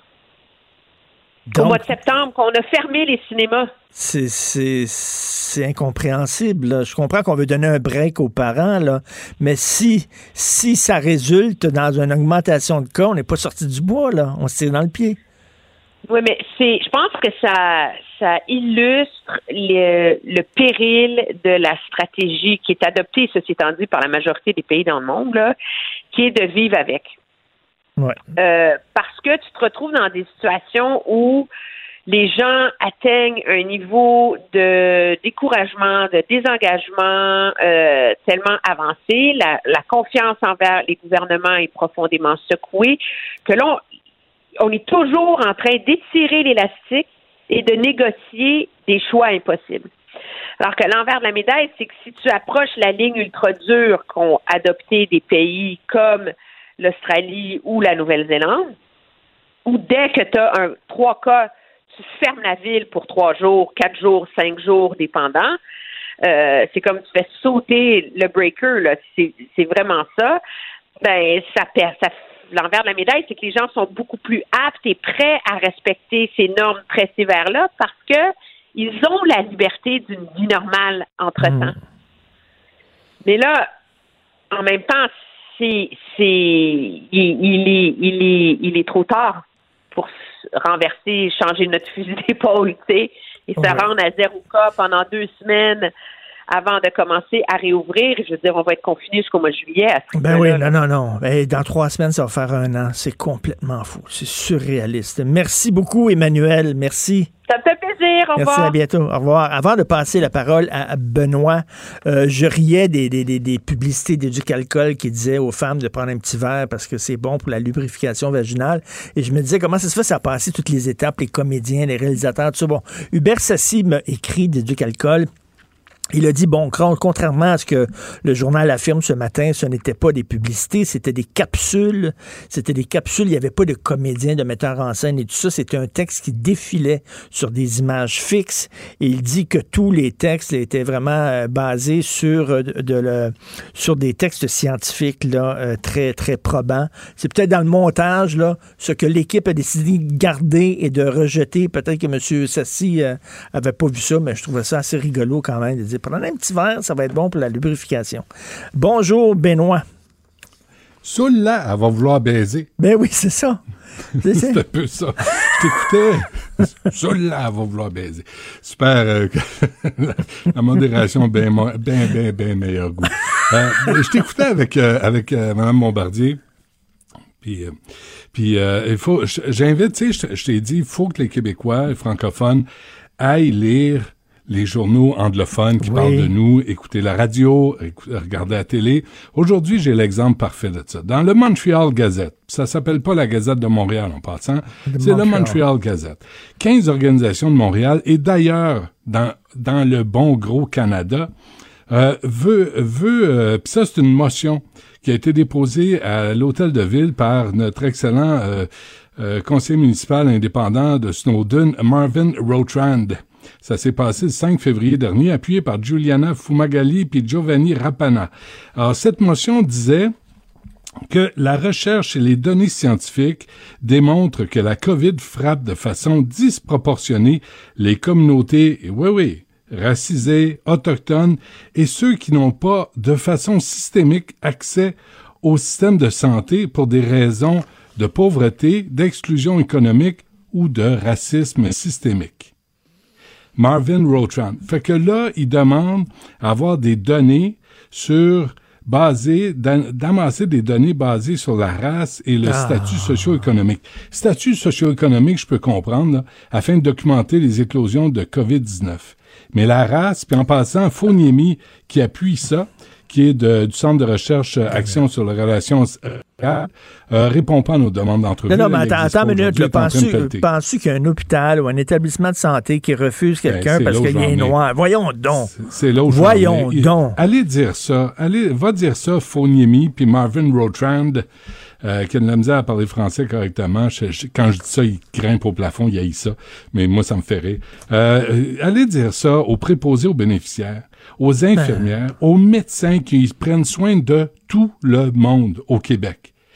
T'habites au Québec, t'es québécois, t'as droit à tous les à tous les services de santé, t'as le droit à tous les services en éducation. C'est quoi ce du racisme systémique dans le système de santé? Il penses-tu vraiment que quelqu'un va dire je le soignerai pas puis je vais pas ben, l'entuber puis tout ça? Ce que ça sous-entend, c'est que si t'es pas blanc, t'auras pas accès au système de santé, t'auras pas accès au système d'éducation.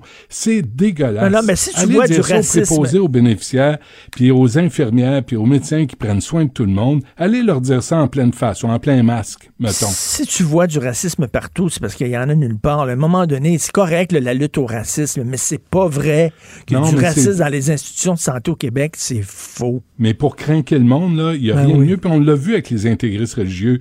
Tu, tu te, tu te vois comme une victime systémique. Tu es toujours, toujours une victime. Et nous, faut qu'on se voit toujours, toujours en bourreau.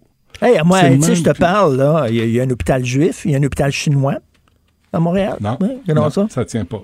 Ça tient pas. il y a juste les, on veut que les, on veut raciser le coronavirus. Oui, exactement. Il va, il va là, ils vont dire, c'est d'où l'importance d'avoir un hôpital pour les Noirs pour traiter les Noirs différemment. Voyons donc. Puis, je t'entendais dire avec euh, Denise Bombardier, puis ça, Richard, c'est un truc de notre génération, parce qu'on a, on a dû évoluer là-dedans, parce qu'il y a eu des révolutions euh, de la femme, euh, des, des Noirs, puis il a fallu que nous, on allume sur les revendications légitimes. Puis, mais moi, je vois un concitoyen je vois pas quelqu'un qui, qui, a une race ou une couleur, une origine. On voit des concitoyens, on voit des Québécois. Puis c'est comme ça qu'on a grandi dans les années 80 de se voir. Puis maintenant, c'est le monde à l'envers. Puis on veut se voir racisé. Puis moi, j'étais un blanc, toi, t'es un noir, toi, t'es un... Tu sais, c'est pas de même qu'on apprend à vivre ensemble. Mais là, on craint le monde avec des, des, des motions débiles comme déposé par celle de Marvin Rotrand, qui est complètement débile et qui, ne nous appartient pas. Tu fais, bien, tu, fais bien, tu fais bien de dénoncer ça. C'est le genre d'affaires dont toi et moi, on va discuter dans notre prochaine émission de TV.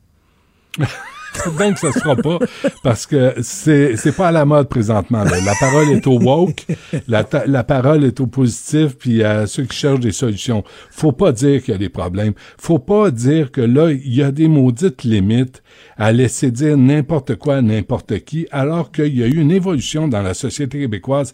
Mais qu'est-ce que tu veux? Faut être assez vieux pour l'avoir vu, cette évolution-là, pour pas dire oui. cette révolution-là. Mais si tu débarques, ton nombril a été le centre de ton intérêt toute ta vie, ben c'est sûr que tu penses que tu es toujours une victime et que tout est dû dans la vie. Ben non, faut que tu contribues à la société, puis la société t'accueille. Te doit rien, elle t'accueille. voir du Alors racisme mets partout. l'épaule à la roue. Et, et là, je, je, je- je, je dois dire que Benoît est pas en studio parce que Benoît, dès qu'il neige un petit peu, il prend pas son Moi, je reste chez nous. Le- ben, mon skidoo, mon skidoo n'est pas parti. Euh, en passant, je, je, je veux juste te faire jouer un extrait parce qu'aujourd'hui, dans le journal, là, on parle d'Ottawa là, qui, a, qui, a pas, qui a refusé de financer des recherches. Je veux juste te passer un extrait rapidement, Richard, euh, de Denis Leclerc. C'est une entrevue qu'on a faite vendredi, là, qui est prof au département de microbiologie, infectiologie, immunologie à la faculté de médecine de l'Université Laval. Écoute, là, on l'écoute deux secondes. Je parle à plusieurs chercheurs euh, autour de moi dans le but justement de sensibiliser le gouvernement là, pour investir dans une structure comme celle dont je vous parle.